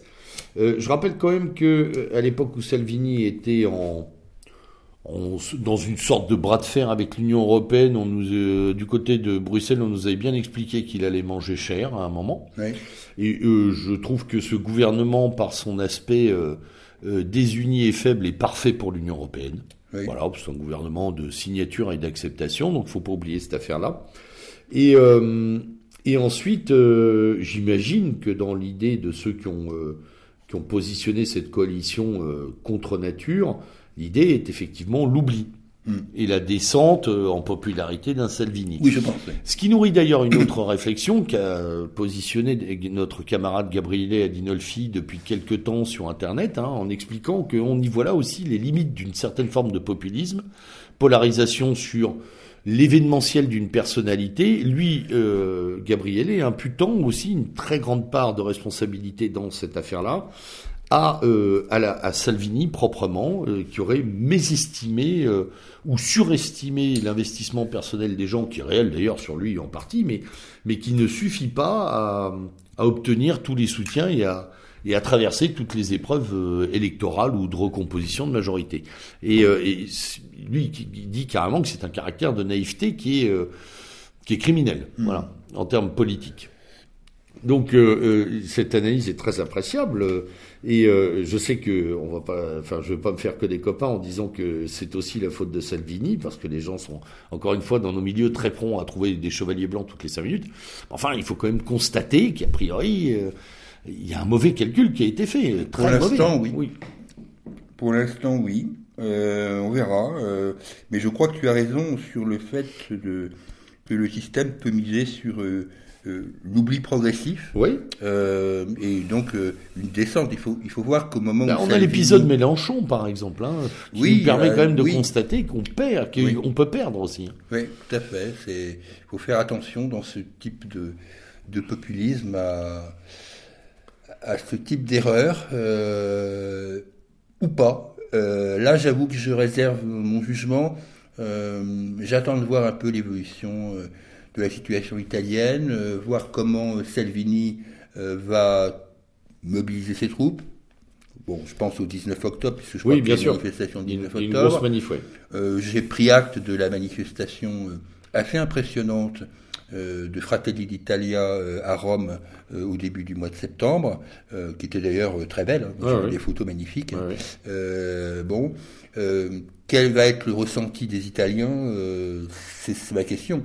Euh, Est-ce que euh, l'arrivée qui semble reprendre à Lampedusa d'un certain Oui, nombre de Ça y est, ça a populations été réouvert. Hein. euh, ouais. migrante va, va recristalliser. Repolariser les opinions, on va voir. Je sais pas. Euh, J'avoue que là, je me garderais bien de faire un pronostic Mm. définitif, mais pour l'instant, effectivement, euh, On va suivre. De toute façon, on voilà, va suivre pour l'instant, on affaire-là. reste, moi, je reste euh, dubitatif euh, sur cette euh, sur cette période. D'un autre oui. côté, il faut aussi admettre qu'il était peut-être devenu impossible euh, à, à la Liga de continuer à gouverner avec 5 étoiles. euh, Probablement, et hein. que peut-être pensait-il que ça les décrédibiliserait eux-mêmes, vu l'état dans lequel 5 étoiles plonge un certain Mm. nombre de régions et de municipalités. hein. Il y a aussi ça à prendre en compte. hein. Mm. On verra comment ça se passera avec le Parti démocrate. euh, enfin, le Parti démocrate qui n'a Alors, si, ça si que le on, si on se déplace géographiquement, on a aussi, euh, on a aussi un exemple de la limite de la, pola- de la polarisation personnelle. C'est la problématique de Boris Johnson euh, Oui. au Royaume-Uni, avec, euh, avec cette affaire de suspension du Parlement qui vient d'être d'ailleurs chantée par les juges, Mm. Qui enjoignent d'ailleurs le Parlement à reprendre ses activités Oui. rapidement. Oui. Et euh, cette tentative de court-circuitage, il n'y a pas, il y a pas d'autre mot, de la part de Boris Johnson, mais constitutionnellement, elle est légale. hein, Oui, il faut oui, le dire oui, quand même, parce que nos journalistes français ont présenté ça comme une, Comme un coup d'État. comme une sorte de coup d'État. Ouais. Or, euh, il en a tout à fait, il a pris, euh, il a, il a pris des, euh, des côtés de la, la, l'exercice de l'exécutif et, et du pouvoir législatif anglais qui permettent de. Voilà, il Oui, n'y a rien oui, d'illégal. oui. Non, il n'y a rien Voilà. d'illégal dans démarche. Euh, il comptait effectivement Boris Johnson euh, sur sa bonne popularité pour passer en force un Brexit, y compris sans accord. D'abord une sortie et une négo peut-être après. Je, je conseille euh, aux auditeurs, euh, même si on peut ne pas partager l'opinion de chacun des deux intervenants que je vais citer, je conseille quand même d'écouter euh, l'émission sur TV Liberté euh, de- où, où sont aux prises, aux prises, c'est vite dit d'ailleurs, parce qu'ils sont en gros d'accord, euh, euh, François Asselineau et Charles Gave, euh, qui était mis sur le Brexit, uniquement sur le Brexit, Ouais, ouais. qui est une émission assez intéressante, car on peut reprocher beaucoup de choses à Asselineau, mais au moins lui, il maîtrise à peu près les Euh, codes, c'est- même son dossier. un peu trop même. Ouais, mais enfin, on peut- il est motivé. Voilà, Oui, en voilà. tout cas, sur ce dossier-là, il est très Donc, euh, motivé. Voilà, si vous avez euh, 53 minutes euh, de temps à, à pas perdre, euh, d'ailleurs une, une des rares, euh, une des rares euh, recensions intelligentes de ce qui s'est passé. Oui. Parce que en dehors du fait que Boris Johnson est incontrôlable, euh, que on est content qu'il ait perdu tous ses soutiens, alors ce que c'est pas vrai du tout, qu'il a réussi à unir contre lui des députés de tous les bords, etc. Machin, parce qu'en fait, euh, la presse française une fois de plus a joué euh, euh, la Lali, euh, la fin de Johnson. Il n'est pas mort du tout d'ailleurs. Euh, et les Britanniques ont toujours ça d'intéressant, c'est que ils nous donnent quelques leçons de pragmatisme On démocratique. peut pas, on peut pas leur enlever ça. Non. Ça, on peut leur enlever beaucoup de choses, mais, mais pas ça. Bon, il n'empêche qu'on est toujours dans le 5857e épisode à rebondissement de ce Brexit qui arrivera forcément un jour, mais qui est repoussé encore de quelques mois. Qu'on est toujours à la recherche d'un accord et qu'on s'aperçoit que bah, les positions bougent pas énormément, donc d'accord, euh, il est très difficile, euh, euh, il est très difficile à trouver cet accord. Oui. Enfin, ces accords, pour être très précis, parce qu'il y a un nombre de volets assez conséquent. hein, il y a quand même Mais en particulier le fameux backstop euh, qui a trait euh, la frontière entre l'Irlande du Nord l'Irlande et, du Nord, voilà, ouais, ouais. et- et l'Irlande. Voilà. Et, et, et en, et en filigrane, on voit se repointer la question de l'impen- d'un indépendantisme écossais, Mm. euh, qui eux, effectivement, euh, avaient voté euh, majoritairement pour euh, rester dans l'Union européenne. Donc euh, voilà, encore un... Bah, c'est un feuilleton, ça aussi. Oui, c'est un hein, feuilleton. International, mais un feuilleton qui dure, hein, quand même. Une petite aparté, euh, puisque l'Union européenne est quand même dans une drôle de situation et, et le fameux couple franco-allemand fait qu'on doit aussi s'intéresser un peu euh, bah, à l'autre euh, version du, du fameux couple, puisque enfin, c'est comme ça qu'on dit. Euh, je, suis très étonné que la France, euh, enfin les médias français, ne s'inter- ne s'interrogent pas plus sur l'état de santé De Madame Merkel. d'Angela Merkel. Euh, Et de a- ces tremblements compulsifs réguliers maintenant en oui, apparition publique. oui, alors on, l'a vu à un moment, ça a été diffusé à un moment, je crois, avec un président finlandais ou, un, ou, ou de l'un des, du- des républiques euh, ex-yougoslaves. Euh, Mais là, il y a eu, euh, il y a eu un élément qui n'a pas été diffusé du tout, hormis sur YouTube et quelques mé- médias alternatifs, qui c'est cette séquence de tremblement et, et où elle reste assise euh, pendant l'hymne national euh, chinois, euh, en Chine, je crois. Là, fran- franchement, je ne sais pas ce qu'en pense notre ami Olivier, euh, mais euh, je pense que euh, l'État, euh, enfin, ça pose problème, quoi. On arrive à un moment où euh, euh, l'état de santé. Ça fait penser à Juncker, ça fait penser à tous ces Oui, gens-là, oui. où on, curieusement, on a des manières très soviétiques de pas parler de leur état de Oui, santé. alors c'est déjà le cas pour les présidents français, on le Ah sait historiquement. hein. Ils ne meurent jamais. eux. Mais, euh, mais là, sur euh, quand même, euh, on va dire la femme forte, ce qui, était, ce qui nous était présenté en tous les cas Ouais, comme la femme forte de l'Europe, je suis étonné euh, du manque de. Et pourtant, elle est de fait en retrait. Hein. On oui, elle, est, moins. oui, elle est en retrait, on la voit pas. euh, euh, on parle de quoi? On parle de quand on parle de l'Allemagne maintenant, on parle de Ursula von der Leyen, Ouais, ouais, là, beaucoup. bon, et puis celle qui a un nom imprononçable, sa successrice à, à- à la. CDU. Mais, euh, mais Merkel a disparu, euh, disparu des radars, euh, alors que quand même, je suis désolé, la situation de l'économie allemande est aujourd'hui extrêmement préoccupante. Oui.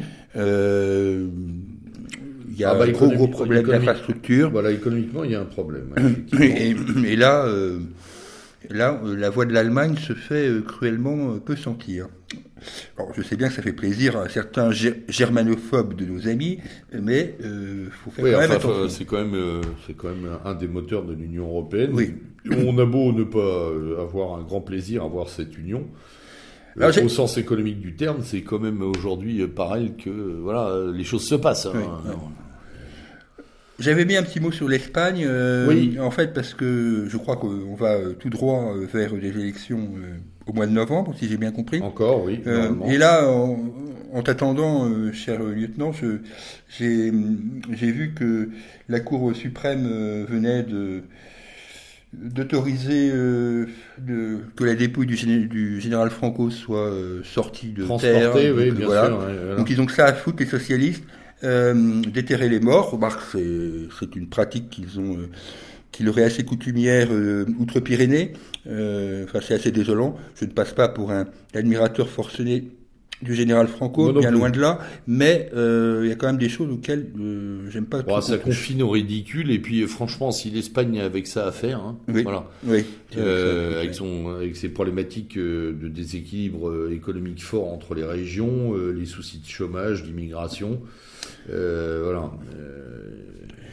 Un petit mot sur la Grèce, comme d'habitude. Ah oui, Euh, Tout vrai. simplement parce que euh, bon, l'été a passé, mais oui, pendant l'été, il y a eu des élections. ouais, ouais, ouais. Euh, les élections de mémoire étaient le 7 juillet. Donc, comme prévu, euh, euh, et ça risque de pas changer grand-chose d'ailleurs, mais enfin bon, peu importe, euh, le gouvernement de Tsipras a, a valdingué, euh, et donc est remplacé par la gouvernance de Mitsotakis. Donc, euh, derrière Mitsotakis, on voit revenir les vieilles camarillas euh, de, de la politique grecque. Hein, Ah bah qui- oui, là c'est les, les, les anciens, hein. Ah oui, oui, les les anciens. vieux spectres. euh, on voit se profiler l'ombre euh, des, des armateurs, des célèbres armateurs grecs, ou de ce qu'il en reste de aujourd'hui. ce parce qu'il en reste, oui, oui, de ceux qui n'ont pas perdu. Ouais. Donc voilà, dont euh, la, la Grèce coule, hein, euh, rassurez-vous, euh, rien, rien de changé. Euh, la dette est abyssale, les suicides montent toujours. Euh, L'Union européenne euh, a fait, Et les le, entrées lit, continuent par la a fait le lit de la Grèce. Complètement, euh, cadavre en coma dépassé. Euh, Ah oui, un petit mot aussi sur, les, sur la Russie. Oui. Euh, parce qu'on on en parle toujours en politique étrangère, enfin en politique internationale, mais on en parle peu en politique intérieure. Oui, parce qu'on parle toujours de la, de la, des stratégies de Poutine et du Oui, gouvernement voilà. russe. euh, oui, mais il y a aussi euh, une politique intérieure en Russie. Oui. Euh, il y avait euh, des élections au début du mois, de, au, mois- au cours du mois de septembre, début du mois de septembre, je crois. Mm. Le 7 aussi, là, je crois que Oui, c'était oui, même- début même, date. Euh, les élections ont été contrastées pour le parti de Vladimir Poutine, Russie unie. Alors, elles ont, elles ont été très très peu relayées en France, à ma grosse surprise. Euh, tout simplement parce que euh, euh, les deux faits principaux de ces élections, c'est qu'il y avait une élection de gouverneurs. Il y avait 16 gouverneurs à renouveler, et les 16 gouverneurs renouvelés ont été effectivement renouvelés pour le parti du président Poutine. En revanche, il y a eu des villes où ça a été beaucoup moins simple, et aussi un taux d'abstention très fort, ce qui doit interpeller, je pense, le- les autorités russes, puisque Oui. à Moscou, euh, si ma mémoire est bonne, le taux de participation aux élections municipales, c'est quand même important, pour pas une rien de- pour une ville comme une ville de Moscou. 12 millions d'habitants, ouais. euh, le taux de participation est de 17,2. Oui, oui. Euh, voilà. Et il y a des majorités qui ont basculé, euh, mais contrairement à ce que pensent nos... On a difficilement d'ailleurs dépassé dans les 5-6 grandes villes euh, qui étaient euh, jaugées les 25% de Ouais, ouais. participation, ce qui était extrêmement faible. extrêmement faible. oui. C'est pire qu'aux États-Unis, c'est Oui, oui. quoi. Oui, Ah oui, il y a un effondrement de l'intérêt. Alors, à quoi c'est lié C'est à creuser, mais. Oui. Et quand le parti Russie uni cède du terrain, il cède du terrain dans des villes, euh, contrairement à nos médias français qui ne jurent que par Novotny, etc., Oui, là, bien sûr, les les libéraux. Oui. eh ben non, c'est pas eux qui ramassent la mise, ce sont les anciens du Parti communiste, Oui. Enfin, les gens du Parti communiste, c'est pas les anciens d'ailleurs, c'est le Parti communiste de Russie et euh, le parti de Zhirinovsky, euh, Oui, et puis des coalitions nationalistes. oui, des euh, coalitions nationalistes diverses. diverses, ouais. Donc, euh, donc qui d'ailleurs, euh, euh, coalition nationaliste, qui euh, travaille sur une thématique immigration, enfin immigration aussi. Hein, au municipal à Moscou, il y a eu tout un discours développé sur le fait que les, les, les Russes ethniques à Moscou devenaient minoritaires, etc. Quand même, et ça, ça n'a pas été du tout relayé Du en tout, non, France. du et- tout. C'est assez étonnant. très euh, étonnant. alors que ils auraient pu, à la limite, taper sur Poutine puisque c'est quand même. C'était facile. Voilà. Et, En et ben disant perte de vitesse, etc. Euh, Voilà, ils auraient pu faire. Bah. C'est-à-dire que ceux qui ont progressé leur plaisent peut-être encore moins, Oui, donc on a préféré rien dire. Euh, Ils auraient bien été obligés de le dire. bah oui, ça aurait été un peu embêtant. Alors, miracle des loups, grâce aux outils, on Oui. parle enfin de euh, la guerre au Yémen. C'est Il aura exactement, fallu- la... voilà. c'est exactement la réflexion que je me faisais, euh, Julien, en venant de voir. Je me disais, il aura fallu des drones iraniens vendus aux outils pour qu'on se rappelle qu'ils se font massacrer quand même depuis plusieurs années Ouais. par la, vraie guerre du- humanitaire. Voilà. Et Ouais. par la vraie guerre de cette zone. Ouais. C'est pas. Alors, ça minimise pas ce qui se passe en Irak et en Syrie, mais il se passe aussi du très très lourd avec des une coalition énorme contre eux au Yémen. Ouais. Alors du coup, on parle du Yémen pour bien sûr euh, après remettre l'Iran dans le circuit. Bon, Oh, puis surtout, on en parle parce qu'on a failli toucher quand même à l'or noir. Hein, quand même. Oui, Alors, on a touché oui. d'ailleurs. On a oui, pas- on a touché, ils ont Voilà. touché à l'or noir. On a quand même fait bobo à ce qui nous intéresse le plus. Euh, On se fout des Yéménites, mais alors le, le pétrole, euh, c'est une, quand même autre chose. Alors, la pire catastrophe humanitaire de ce 21e siècle commençant euh, est donc enfin révélée euh, par le biais de ces euh, drones euh, qui ont attaqué euh, le- les, les raffineries de pétrole. Je sais pas exactement le terme exact parce que c'est Oui, un- c'est des dépôts. Oui, c'est Ce des- sont des dépôts pétroliers, Euh, oui. des- c'est un truc très particulier dans le, dans le raffinage du pétrole euh, en Arabie Saoudite. Bon, on voit monter euh, évidemment la tension Iran-États-Unis suite entre autres à cette affaire. À tort ou à raison, j'ai pas, j'ai pas à juger. Euh, mais j'ai quand même un truc à juger, c'est que je me dis qu'à un moment, mais je peux me tromper, hein, ça va finir comme avec la Corée du Nord, cette histoire. C'est qu'on va retrouver euh, Rouhani euh, et euh, Trump autour d'une table. euh, Il en est d'ailleurs question ces derniers Ouais, jours. ouais, c'est ouais. ça qui est Je- génial. hein. Je, je sens la dialectique de Trump là-dessus. Trump, Euh, c'est je montre le marteau. Oui, et, je monte le marteau, je tape, je tape, et à un moment je m'assois autour d'une table. Et Enfin, après, je sors la colombe. ouais, ouais, ouais. Bon, on commence à connaître le scénario. Oui, on commence à connaître le scénario, mais. Euh, sur, alors, euh, moi, moi, je suis quand même moins dithyrambe que toi, c'est-à-dire que la, la- la plus grande, euh, oui, une des, ou en tout cas une des plus grandes tragédies de l'histoire de la zone, n'est révélée que de manière périphérique. C'est-à-dire Oui. que notre presse Oui. s'est quand même, en tout cas, focalisée pendant euh, une semaine et demie. Bon, je me suis un peu enthousiaste. Oui, sur cette problématique de la, de la baisse de la production, du coût du baril qui allait remonter, etc., etc.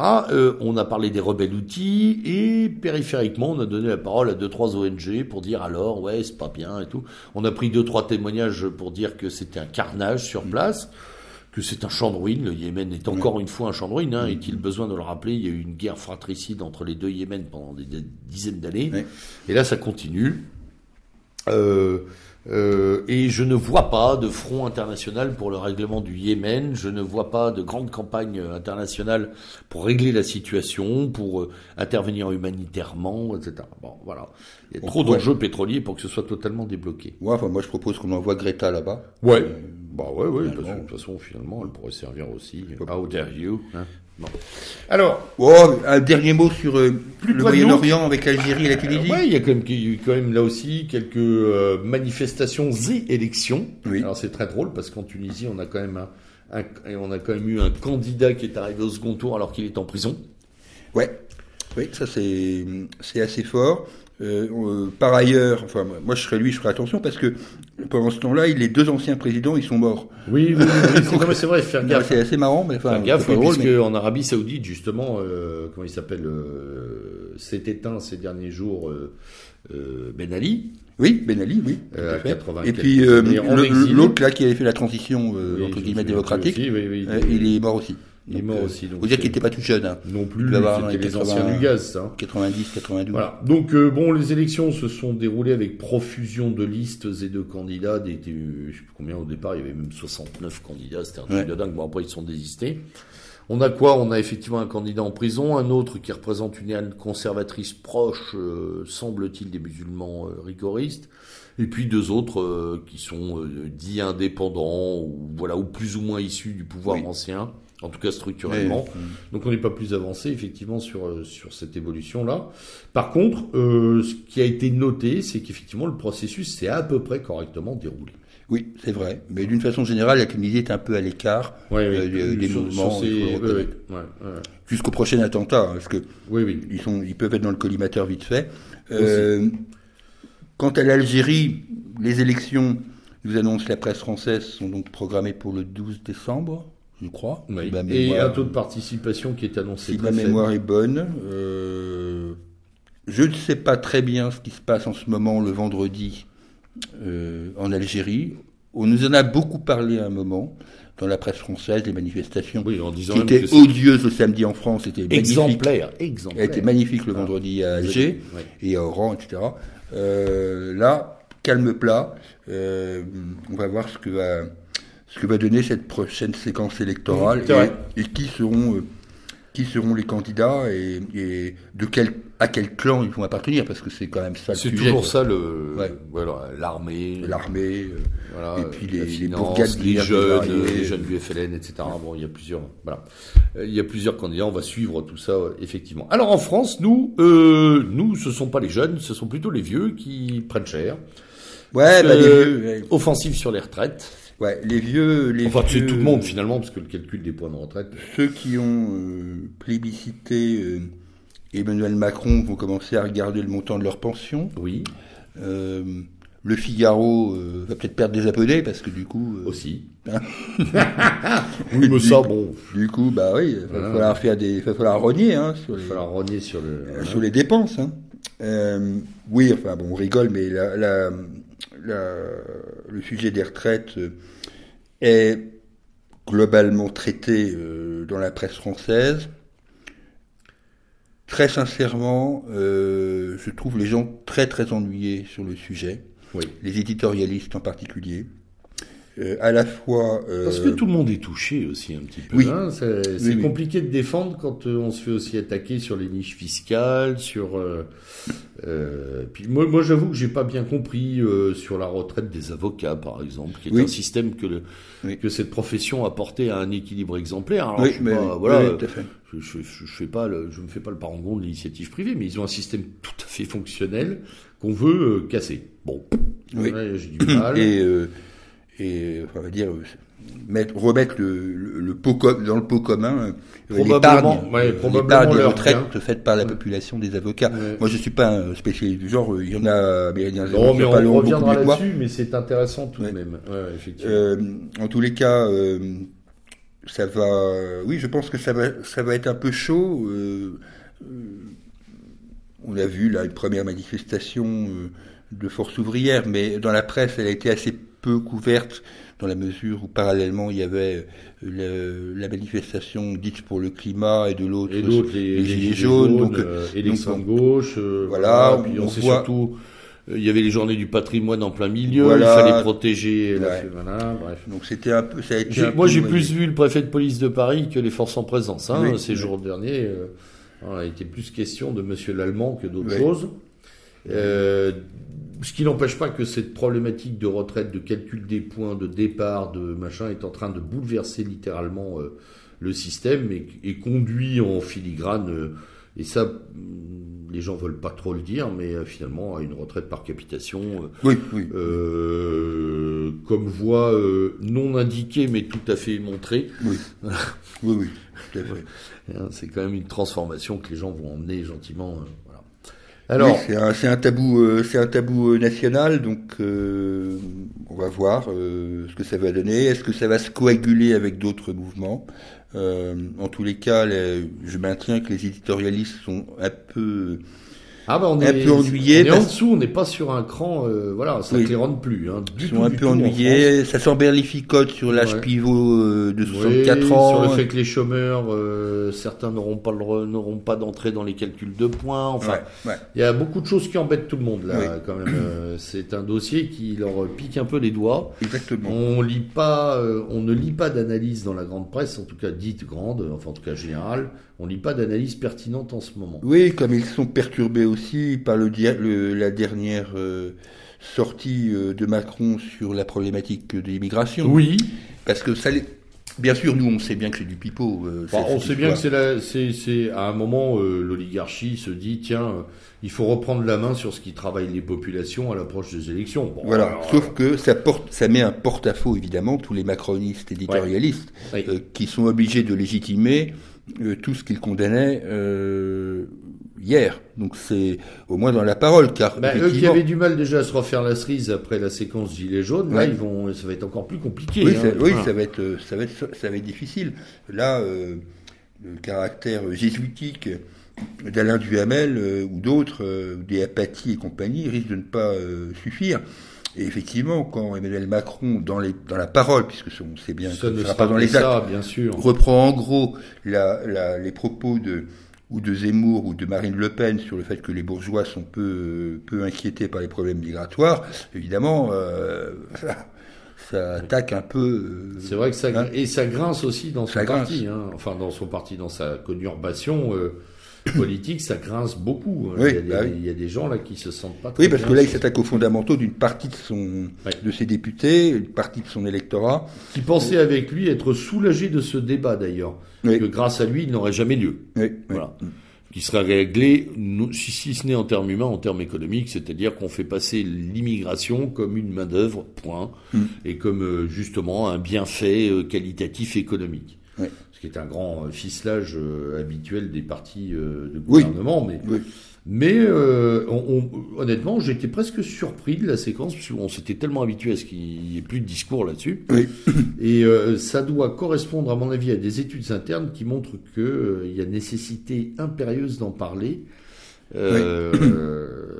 pour des visées électorales, voilà, y compris euh, notamment Oui, les oui. problématiques de municipalité. Oui, oui, là, euh, on est dans un schéma, euh, on est, il faut pas oublier, Voilà, euh, il y a les municipales. des municipales. Ah ouais, il Donc, il était- faut quand même pas. Bon, alors ça fait un peu revenez-y, ramenez-y. Est-ce Ouais. que ça prend dans l'opinion? Je suis pas tout à fait certain.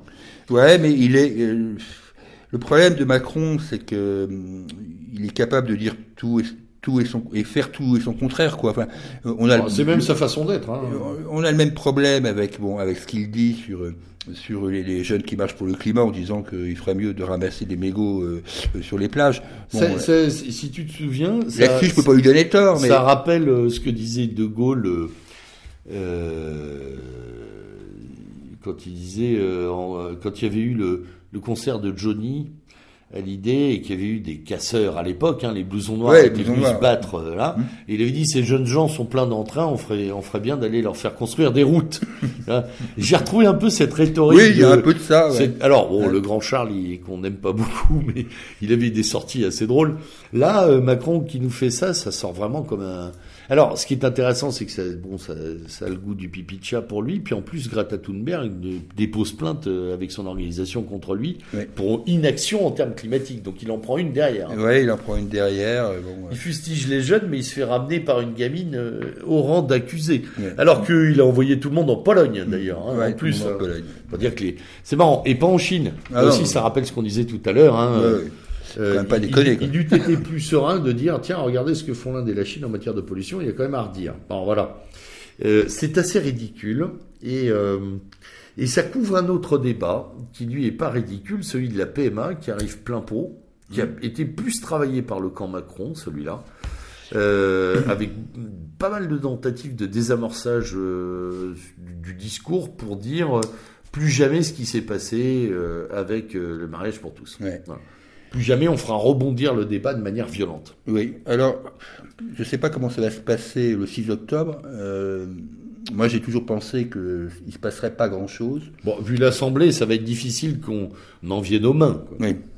Euh, maintenant, je prends acte euh, de la position, certes ambiguë, mais au moins pour une fois qui disent quelque chose, de la Commission des évêques de France, Oui.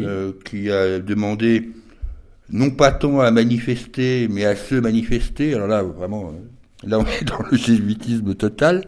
Enfin bon, c'est toujours mieux que rien du tout. Euh, comme je prends acte euh, de la position euh, d'autres euh, confessions, Mhm. euh, je lisais ce matin les, les différentes positions euh, des euh, musulmans, euh, des juifs, Mmh. sur le sujet qui est assez euh, la communauté voilà. orthodoxe. Il y a que il y a que les protestants. Euh, Oui, la Fédération ça- protestante de France. bon, voilà, mais les protestants, c'est. Est-ce qu'on peut encore qualifier ça de religion Oui, dans, ouais, dans leurs institutions Ça devient compliqué. Euh, par contre, euh, euh, autre réaction euh, qui va pas dans le bon sens, euh, celle des médecins, euh, par, leur, par la, la voix du comité d'éthique de l'ordre, Oui. qui dit que tout ça va quand même poser de fantastiques Oui. problèmes organisationnels, notamment dans les enquêtes dites de moralité avant insémination. Euh, il pose des questions tout à fait factuelles et, et- et juridiques sur euh, qui contrôle quoi et comment on va contrôler, qui va par quelle filière, etc. Qui sont des enquêtes, qui sont des questions qui ont évidemment pas du tout été posées ni à mon avis réfléchies. Et eux, ils disent, euh, c'est pas nous qui allons encore servir la soupe. L'hôpital explose Ouais. déjà, euh, et le milieu, le milieu explose déjà de demandes et on est fatigué. On va pas en plus se manger tout le traitement administratif et juridique du euh, oui, vous y avez recours, vous pouvez y avoir recours et vous y aurez recours ou pas. Voilà. Donc ça, c'est intéressant. C'est intéressant parce que euh, le médecin, quand même, euh, le médecin en France, c'est quand même encore Ouais. ce qui reste, quoi. Enfin, Ouais, bien sûr. euh, Il n'y a plus de curé, plus d'instit, donc là, c'est mal médecin. Euh, et je trouve que c'est une position, oui, qui est intéressante. dans- et, dans- et- et aussi quelques grands professeurs de droit hein, qui, qui sont remontés au créneau en posant des, de lourdes problématiques euh, et notamment des problématiques euh, alors de filiation et ensuite euh, des problématiques euh, très simples de euh, de retournement, c'est-à-dire euh, un enfant issu de euh, voilà d'un couple lesbien euh, demande pourquoi euh, on a autorisé ça et qui est son géniteur et comment Oui. voilà bref. Euh, derrière, ils ont levé quelques problèmes juridiques qui sont pas anodins. Mm. Euh, Si on autorise ça, ça fera quand même des milliers. Il y en a déjà des centaines. Voilà. Et avec des problématiques qui sont déjà arrivées que le droit a du mal à complètement bien traiter sur ce plan-là. Mm. Donc ça fait beaucoup de, je dirais, de, de bémols Mm, oui. à cette affaire. Euh, alors après, je pense que son traitement, ce sera plus celui de la manif pour tous. euh, et, de- du mariage pour tous, il y aura moins, à mon avis. Alors, ce que qualifient euh, d'ailleurs les macroniens d'hystérie, Mm. mais euh, il y aura des problèmes un peu partout. Euh, les Oui. affaires maintenant. Oui, je voulais parler, Ah, voilà, faut rapidement, euh, quand même. Il nous reste une grosse dizaine des de affaires, minutes. parce que on a quand même été servi, là, pour le coup. Ouais. Euh, entre Balkany, Goulard, Mélenchon, Ferrand, euh, Ouais. et j'en oublie. Voilà. Euh, là, franchement, euh, Alors avec des tonalités très différentes. Ah la oui, c'est pas. là, Voilà. j'additionne des trucs et c'est quand même des choses très différentes. Euh, Balkany. Bon, franchement, euh, il y a longtemps que cette affaire a déjà dû être traitée. 30 ans.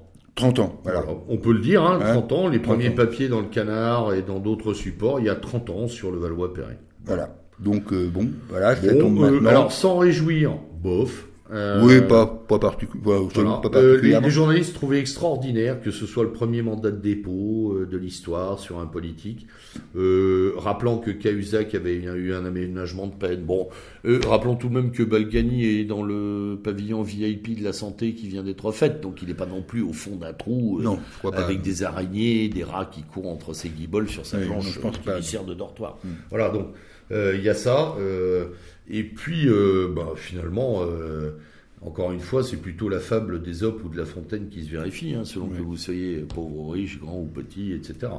Euh, 30 ans pour arriver euh, à conclure, à conclure qu'il y a culpabilité sur des détournements qui ont lieu devant tout le monde depuis des dizaines d'années, Oui. il faut le faire. Mm. Bon, voilà. Donc c'est pas une gloire, c'est un aboutissement judiciaire trop long. Euh. Euh, les, les médias sont quand même un peu embêtés, ils sont partagés entre le c'est bien que ça passe Et puis une forme de commisération ouais, ouais, euh, via, en masse, euh, via euh, Isabelle Balkany. ouais. oui voilà par Parce que là, La- ce qui, je pense ce qui choque moi, moi pour quelqu'un qui était au plus profond de la dépression, je la trouve méchamment au taquet pour Ah oui, la mairie. Hein, quand Ah même. oui, pour une suicidaire, oui, elle, est, elle, oui, elle a de la ressource. Hein, oui, elle a de la ressource, parce que franchement, et en plus, bon, je pense que les gens comprennent pas très bien que condamnée à trois mois de prison, elle, devienne, elle redevienne maire de Levallois. Oui, c'est- Euh, c'est un ça truc, bon. continue quoi. Finalement, ça continue dans une, Ouais, voilà. une partie de feuilleton. Alors, Goulard, bah, Goulard, euh, euh, Goulard. l'agent, euh, américain qui arrive euh, à la Commission européenne euh, pour s'occuper de la défense, euh, donc voilà quoi. Ouais, voilà. Tout est dit quoi. Donc euh, là aussi, euh, ça grince un peu. Enfin, euh, quand on a été euh, salarié de, de l'OLG, là, je sais pas quoi, Grune, là. euh, Oui, c'est ça. ouais. hein, Bergrune, je crois. Bon. Mélenchon. Bah, Alors, Mélenchon. il- C'est l'histoire d'une descente. Et Oui. là, par contre, la presse l'a défoncé. Hein. Ah oui. Pour être très honnête, Ah, radio, oui. télé, tout le monde s'y est mis pour dire que et ils ont sorti euh, moult sondages pour expliquer que sa cote de popularité était finissante, que les Français ne le suivaient pas sur le procès politique, que euh, à part son noyau dur, euh, tout le monde se moquait de lui, qu'en interne, les gens de son parti euh, lui tapaient dessus aussi. Ce qui est vrai, tout ça est vrai. Tout ça est vrai, oui. Mais euh, la façon dont ça a été orchestré démontre qu'en fait la presse déteste Mélenchon. Ouais. leur Y compris. Mediapart qui Y fait- compris, bah voilà, qui ah oui, en lâché euh, contre Mélenchon. C'est vraiment. Et il- là, et là, on a une différence de traitement avec Ferrand d'ailleurs, euh, Ouais, complètement. qui lui, euh, on Bah, attend, lui, on attend qu'il soit coupable. Lui, il quoi. peut pas être ministre, mais Non. il peut être président de l'Assemblée nationale, quoi. Enfin, là aussi, il y a une forme d'incompréhension. Extraordinaire. Bon, et je conclurai, euh, conclurai sur euh, un truc euh, qui m'a amusé, c'est c'est la rivalité qu'il y a entre Mediapart et le JDD. Ah oui, oui, oui. Ça, Ça c'est la, m'amuse cour, c'est la beaucoup cour de récré, ça, en ce moment. C'est- Ça m'amuse beaucoup. Il y a une espèce de... J'écoutais une émission de Mediapart avec un représentant d'Anticor, donc l'organisme de corruption. Oui, qui a été très en pointe là, ces derniers temps. Oui, on, en a, on entendu plusieurs et, euh, et Fabrice. Arfi, et, et Louis Plenel évidemment. Et, euh, et, Louis Plenel n'a pas pu s'empêcher de tailler des croupières, et je peux le comprendre d'ailleurs, euh, au journal du dimanche. Je rappelle que le journal du dimanche euh, a pour directeur de la rédaction euh, un garçon qui s'appelle Hervé Gattegno. Et Hervé Gattegno, moi je l'ai connu, il était l'un des euh, collaborateurs assez proches d'Edoui Plenel au Monde. Donc il y a du règlement de compte à Oui, Hockey euh, Choral. oui, c'est pour ça que je Euh, parlais de cour de récré tout à l'heure. Oui, c'est la cour de récré. On se déteste entre, Et entre en plus, copains. et en plus, dans le collimateur, il y avait euh, Gilles Legendre. Mmh. Donc Gilles Legendre, euh, chacun le sait, est le patron des députés euh, macronistes à l'Assemblée. Et Gilles Legendre, il a, il- c'est un ancien journaliste lui aussi. Oui. Mais c'est pas ça qui m'intéresse. Ce qui m'intéresse, c'est dans la famille Legendre, c'est le frère. Oui. Le frère, c'est Bernard Legendre, Bertrand Legendre, oui, mais Bertrand Legendre, qui, euh, donc Mediapart tape sur Gilles Legendre, et mais euh, Bertrand Legendre, c'est le mec qui a sorti une affaire en 1985 qui a été sponsorisée et essentiellement traitée par du Plénal, qui est la fameuse affaire du Rainbow Warrior. Eh donc il y a des règlements de compte internes euh, quasiment familiaux euh, dans, ce, dans ce petit milieu qui me font vraiment marrer. Et ce qui m'a beaucoup frappé dans cette, dans cette euh, intervention euh, où, où il y avait un membre d'Anticor, c'est euh, la défense médiatique de l'appareil judiciaire. Oui. Ça, ça m'a beaucoup frappé, c'est-à-dire que pendant toute c'est une, intervention qui dure 35 minutes. Euh, euh, Edoui Plenel euh, n'a de cesse que de citer les communiqués euh, et les positions en, en les approuvant, ou de l'Union syndicale des magistrats, ou bien évidemment euh, du syndicat de la magistrature. Donc on voit bien que l'angle, l'angle de Mediapart et sa raison de vivre et, sa- et ce qui fait son moteur, c'est cette connexion. Mm. Voilà. Et ça, je pense qu'il faut le savoir. Quand on dit qu'il y a un complot médiatico-judiciaire, il, là, il l'est Mm. concrètement. Oui, il oui, est même assumé, je dirais. Oui. Et, et- et, oh, ça va au-delà de Mediapart. euh, Ah oui, oui. Les affaires Balkany, euh, Ferrand, etc. nous ont quand même montré qu'à chaque fois on dit les juges ont fait leur travail, etc. Et on essaye de redorer la pilule de, euh, du mur des cons. Hein, Oui, oui. hein. Voilà, il faut pas l'oublier. Hein. Oui, d'ailleurs, euh, quand, quand euh, Élu Plenel est interpellé sur le mur des cons, il dit que c'est une pochade interne. Mm. Donc, euh, en fait, que ça, voilà, quoi, ça n'a pas, ça n'existe oui, oui, pas. Pour, ça- lui- pour lui, ça- c'est c'est une blague, comme quoi. une blague. Quoi. Une Voilà. blague, quoi. Oui, dont, dont Voilà. certains se seraient bien passés parce qu'elle est vraiment, euh, elle est vraiment euh, lourde de sens par moment. Euh, Ah, allez, j'ai ah une oui. dernière chose. Allons-y, avant les coups de Là, cœur. Parce que je m'en veux terriblement et tu vas tout à fait comprendre pourquoi. Je t'en ai pas parlé avant. Mais j'ai complètement oublié de mentionner l'événement du week-end qui est la convention de la droite de Mario Maréchal. Ah oui, c'est vrai. et là, je, vra- vraiment, là, je, Oui, oui, oui, oui. là, je, je-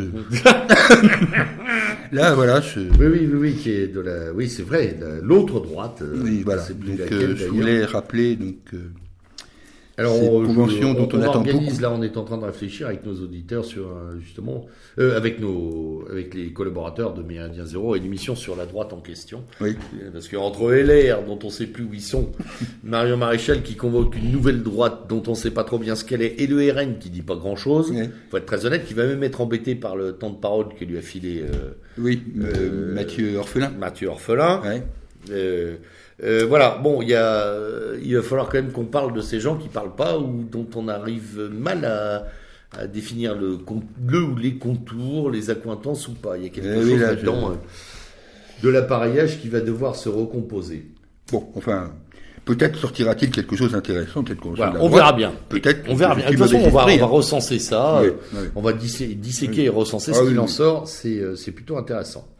Euh, on passe au coup de cœur et coup de gueule parce qu'il nous reste que quelques minutes. Ah oui, alors j'en ai, j'en ai pour ma part euh, trois. Ouais, j'en ai Euh, deux ou de trois cœur, aussi, parce que je, aujourd'hui j'ai envie d'être gentil, pas de coup de gueule. Ah, très bien. Euh, coup de cœur pour euh, par anticipation, pour le livre de Jean-Marie Le Pen, coup de cœur peut-être mitigé, parce que je ne sais pas ce qu'il a écrit, bien sûr. Bah oui, on l'a pas encore Par définition. Mais je trouve bien qu'il ait fait rédiger ses mémoires sur cette période qui va quand même qui, a, qui m'a structuré moi personnellement politiquement, puisque j'arrive en politique au moment où ça commence, donc en 1972. Donc euh, voilà, donc je vais le lire comme un petit peu mon histoire à moi. Oui, oui, oui. C'est pas euh, tout à fait la mienne. Un peu je suis né en 71, mais je suis pas né en 71, mais j'étais un peu plus jeune, mais euh, c'est très, ça va être très intéressant. Alors j'attendrai, j'attendrai avec autant d'impatience parce que je l'attends sur plusieurs sujets. Je l'attends bien sûr sur son éviction du front. Je l'attends bien sûr sur euh, la crise maigretiste de 1998. Mais je l'attends aussi beaucoup, je dois le dire, sur, la fondation du front, euh, puisque par ailleurs j'ai un vrai coup de cœur, là pour le coup, et pas par anticipation, un vrai coup de cœur, pour le livre de euh, de Jacques de Mayadou et Chanclus, consacré à Ordre Nouveau. Euh, ces, deux, ces deux anciens militants euh, de la mouvance nationale ont réalisé un, un petit tour de force en faisant parler 40 militants d'ON et leurs sentiments avec des gens très divers. Il y a un camarade rouennais qui, qui s'exprime un vrai Rouennais, on va dire, qui s'exprime. Mhm. Ça m'a fait plaisir. Et j'ai vu des Véronique Péan, des, des Guillaume d'Aram, des gens pour qui, pour qui j'ai de l'estime s'exprimer. Et j'ai vu aussi, avec surprise, mais euh, j'en étais assez content, euh, enfin, euh, quelques pages d'Alain Robert, dont je rappelle qu'il était le secrétaire général du oh, mouvement. discrétion depuis. Et qui avait été depuis d'une discrétion de Violette. je suis très content qu'il ait participé à cette initiative même si ses propos sont assez convenus. Peu importe, il a, euh, il a apporté son soutien et je trouve ça euh, plutôt bien. Et, je sais euh, toute l'amitié qui, au fil du temps et au fil des parcours divers, lie encore les gens qui ont participé à cette, aventure. bien, sûr, et j'ai un dernier coup de cœur, alors qui va peut-être surprendre, parce que je suis opposé à lui sur sur euh, la problématique israélo-palestinienne. Je suis euh, en total désaccord avec sa position, mais j'ai un coup de cœur tout de même pour les pastilles euh, de, de, Pierre Cassen, qui tous les, tous les jours fait un, commentaire humoristique de l'actualité. Bien sûr, sur le conflit israélo-palestinien, nous ne serons jamais d'accord, mais sur d'autres sujets, j'avoue qu'il me fait rire, donc j'ai un petit coup de cœur pour lui. Très bien. Très bien, voilà, bah, à lire donc. Alors moi j'ai euh, j'ai euh, un coup de cœur euh, pour bah, pour une, un événement. Alors j'y ai participé, on va dire que je suis pas totalement objectif, mais pour l'événement qui s'est déroulé cet été du côté d'Academia Christiana, donc cette UDT qui, qui d'excellente facture dont on avait un peu parlé et dont dont on a interrogé les les, euh, les organisateurs et dirigeants euh, sur une autre émission de Méridien Zéro, mais je voulais rappeler l'excellente euh, tenue de cette UDT à laquelle j'ai eu l'honneur de participer et d'intervenir, l'excellente tenue également des participants, l'implication, le travail, le sérieux, et en même temps un aspect tout à fait euh, tout à fait bon enfant, avec de, de, de, bonnes séquences de détente. Voilà, bon, ce sont des initiatives euh, à refaire. Euh, euh, euh, n'en déplaise aux pisse froids de tous bords. Euh, voilà, moi je suis païen, je suis allé chez eux, ils sont catholiques, on s'entend très bien, euh, et, et, que les deux bords se rassurent. Je ne me suis pas converti, mais ce sont des gens hautement estimables qui font un travail exemplaire et que j'encourage et donc que je salue et dont je, à qui je souhaite longue vie. Petit coup de gueule en revanche, ben, j'y reviens, mais on en a parlé tout à l'heure pour Brest Info qui est la dernière victime euh, avant peut-être d'autres. Hein, euh, Méridien Zéro n'est pas exempt du collimateur. On s'y attend, on s'y prépare d'ailleurs. Voilà, l'énorme et l'excellent travail de de notre camarade de Yann Valéry, Yann Valéry et de ses, sa petite équipe, euh, voilà, se trouve dégradé, euh, des, cassé, euh, voilà, par par ces espèces de censeurs paramédiatiques et on ne peut que s'en insurger tout comme on s'insurgera du silence abyssal euh, des, de la structure euh, médiatico-politique française, un petit peu moins médiatique que politique, à la demande d'asile d'Edward Snowden vis-à-vis de la France, puisqu'il va bientôt arriver au bout du bout en Russie. Voilà. Mm, mm. Euh, nous qui avons accueilli les anciens des Brigades Rouges, nous qui avons accueilli Bokassa, euh, l'Ayatollah Khomeini, euh, et j'en passe et des meilleurs. les Chiliens divers et variés. Les Chiliens divers et variés. Voilà, euh, le pouvoir, le pouvoir renvoie ça vers l'OFPRA, mm. vers des organismes des, des demandeurs d'asile. C'est vraiment ridicule. Surtout que cet homme aura probablement fait beaucoup plus que tout ce que je viens de citer pour la vérité et la liberté d'expression. Voilà pour mes, mes coups de gueule et, euh, et euh, mes petits coups de cœur. Dernier coup de gueule, mais j'en ai déjà parlé. Euh, la mise en place par euh, Google, Facebook et Twitter, c'est-à-dire par deux entités euh, de cette espèce de, de commission indépendante qui va juger de vie et de mort sur l'extrémisme, la vie et la mort de l'extrémisme médiatique virtuel. Voilà. Donc euh, réarmez-vous sur ce plan-là, chers auditeurs. Il va peut-être falloir ressortir des fanzines mm. et recommuniquer autrement si on veut être entendu, vu et lu. Un dernier coup de cœur. Oui, oui, oui. Parce que ça fait plusieurs fois où je me dis il faut que je le fasse. J'ai un coup de cœur, honnêtement, pour une émission de RFM euh, qui s'appelle Pavillon de chasse, oui. qui est fait par Pierre-Marie. Et alors, j'ai un coup de cœur, évidemment. Ça, il m'amuse, il m'amuse beaucoup, mais aussi j'ai un coup de cœur parce qu'il passe beaucoup de musique country et que j'aime bien la musique country. Bah, bah très bien. Bah, c'est une excellente chose. Euh, pas de souci, j'aime beaucoup la musique country aussi et je sais que pas mal d'auditeurs en sont fans. Euh, j'en ai discuté avec certains d'entre eux il n'y a pas longtemps. Voilà, donc nous terminons euh, ce numéro en vous disant donc au prochain, dans quelques semaines, hein, on va on reprend notre rythme annuel, mensuel, pardon. D'ici là, évidemment, restez restez à l'écoute. N'hésitez surtout pas à nous poser les questions euh, sous le fil de l'émission, euh, toutes les questions que vous jugerez utiles. Euh, Julien et moi-même vous y répondrons. Oui, ou les erreurs. voilà, les suggestions de prochains sujets. On est toujours complètement ouvert à, à, vos sollicitations. Il n'y a aucun problème. Voilà, c'était le lieutenant Sturm à la barre de ce numéro de rentrée de Revue et Corrigé. avec Julien, nous vous souhaitons une excellente soirée. Bonsoir. Oui, bonne soirée à vous tous.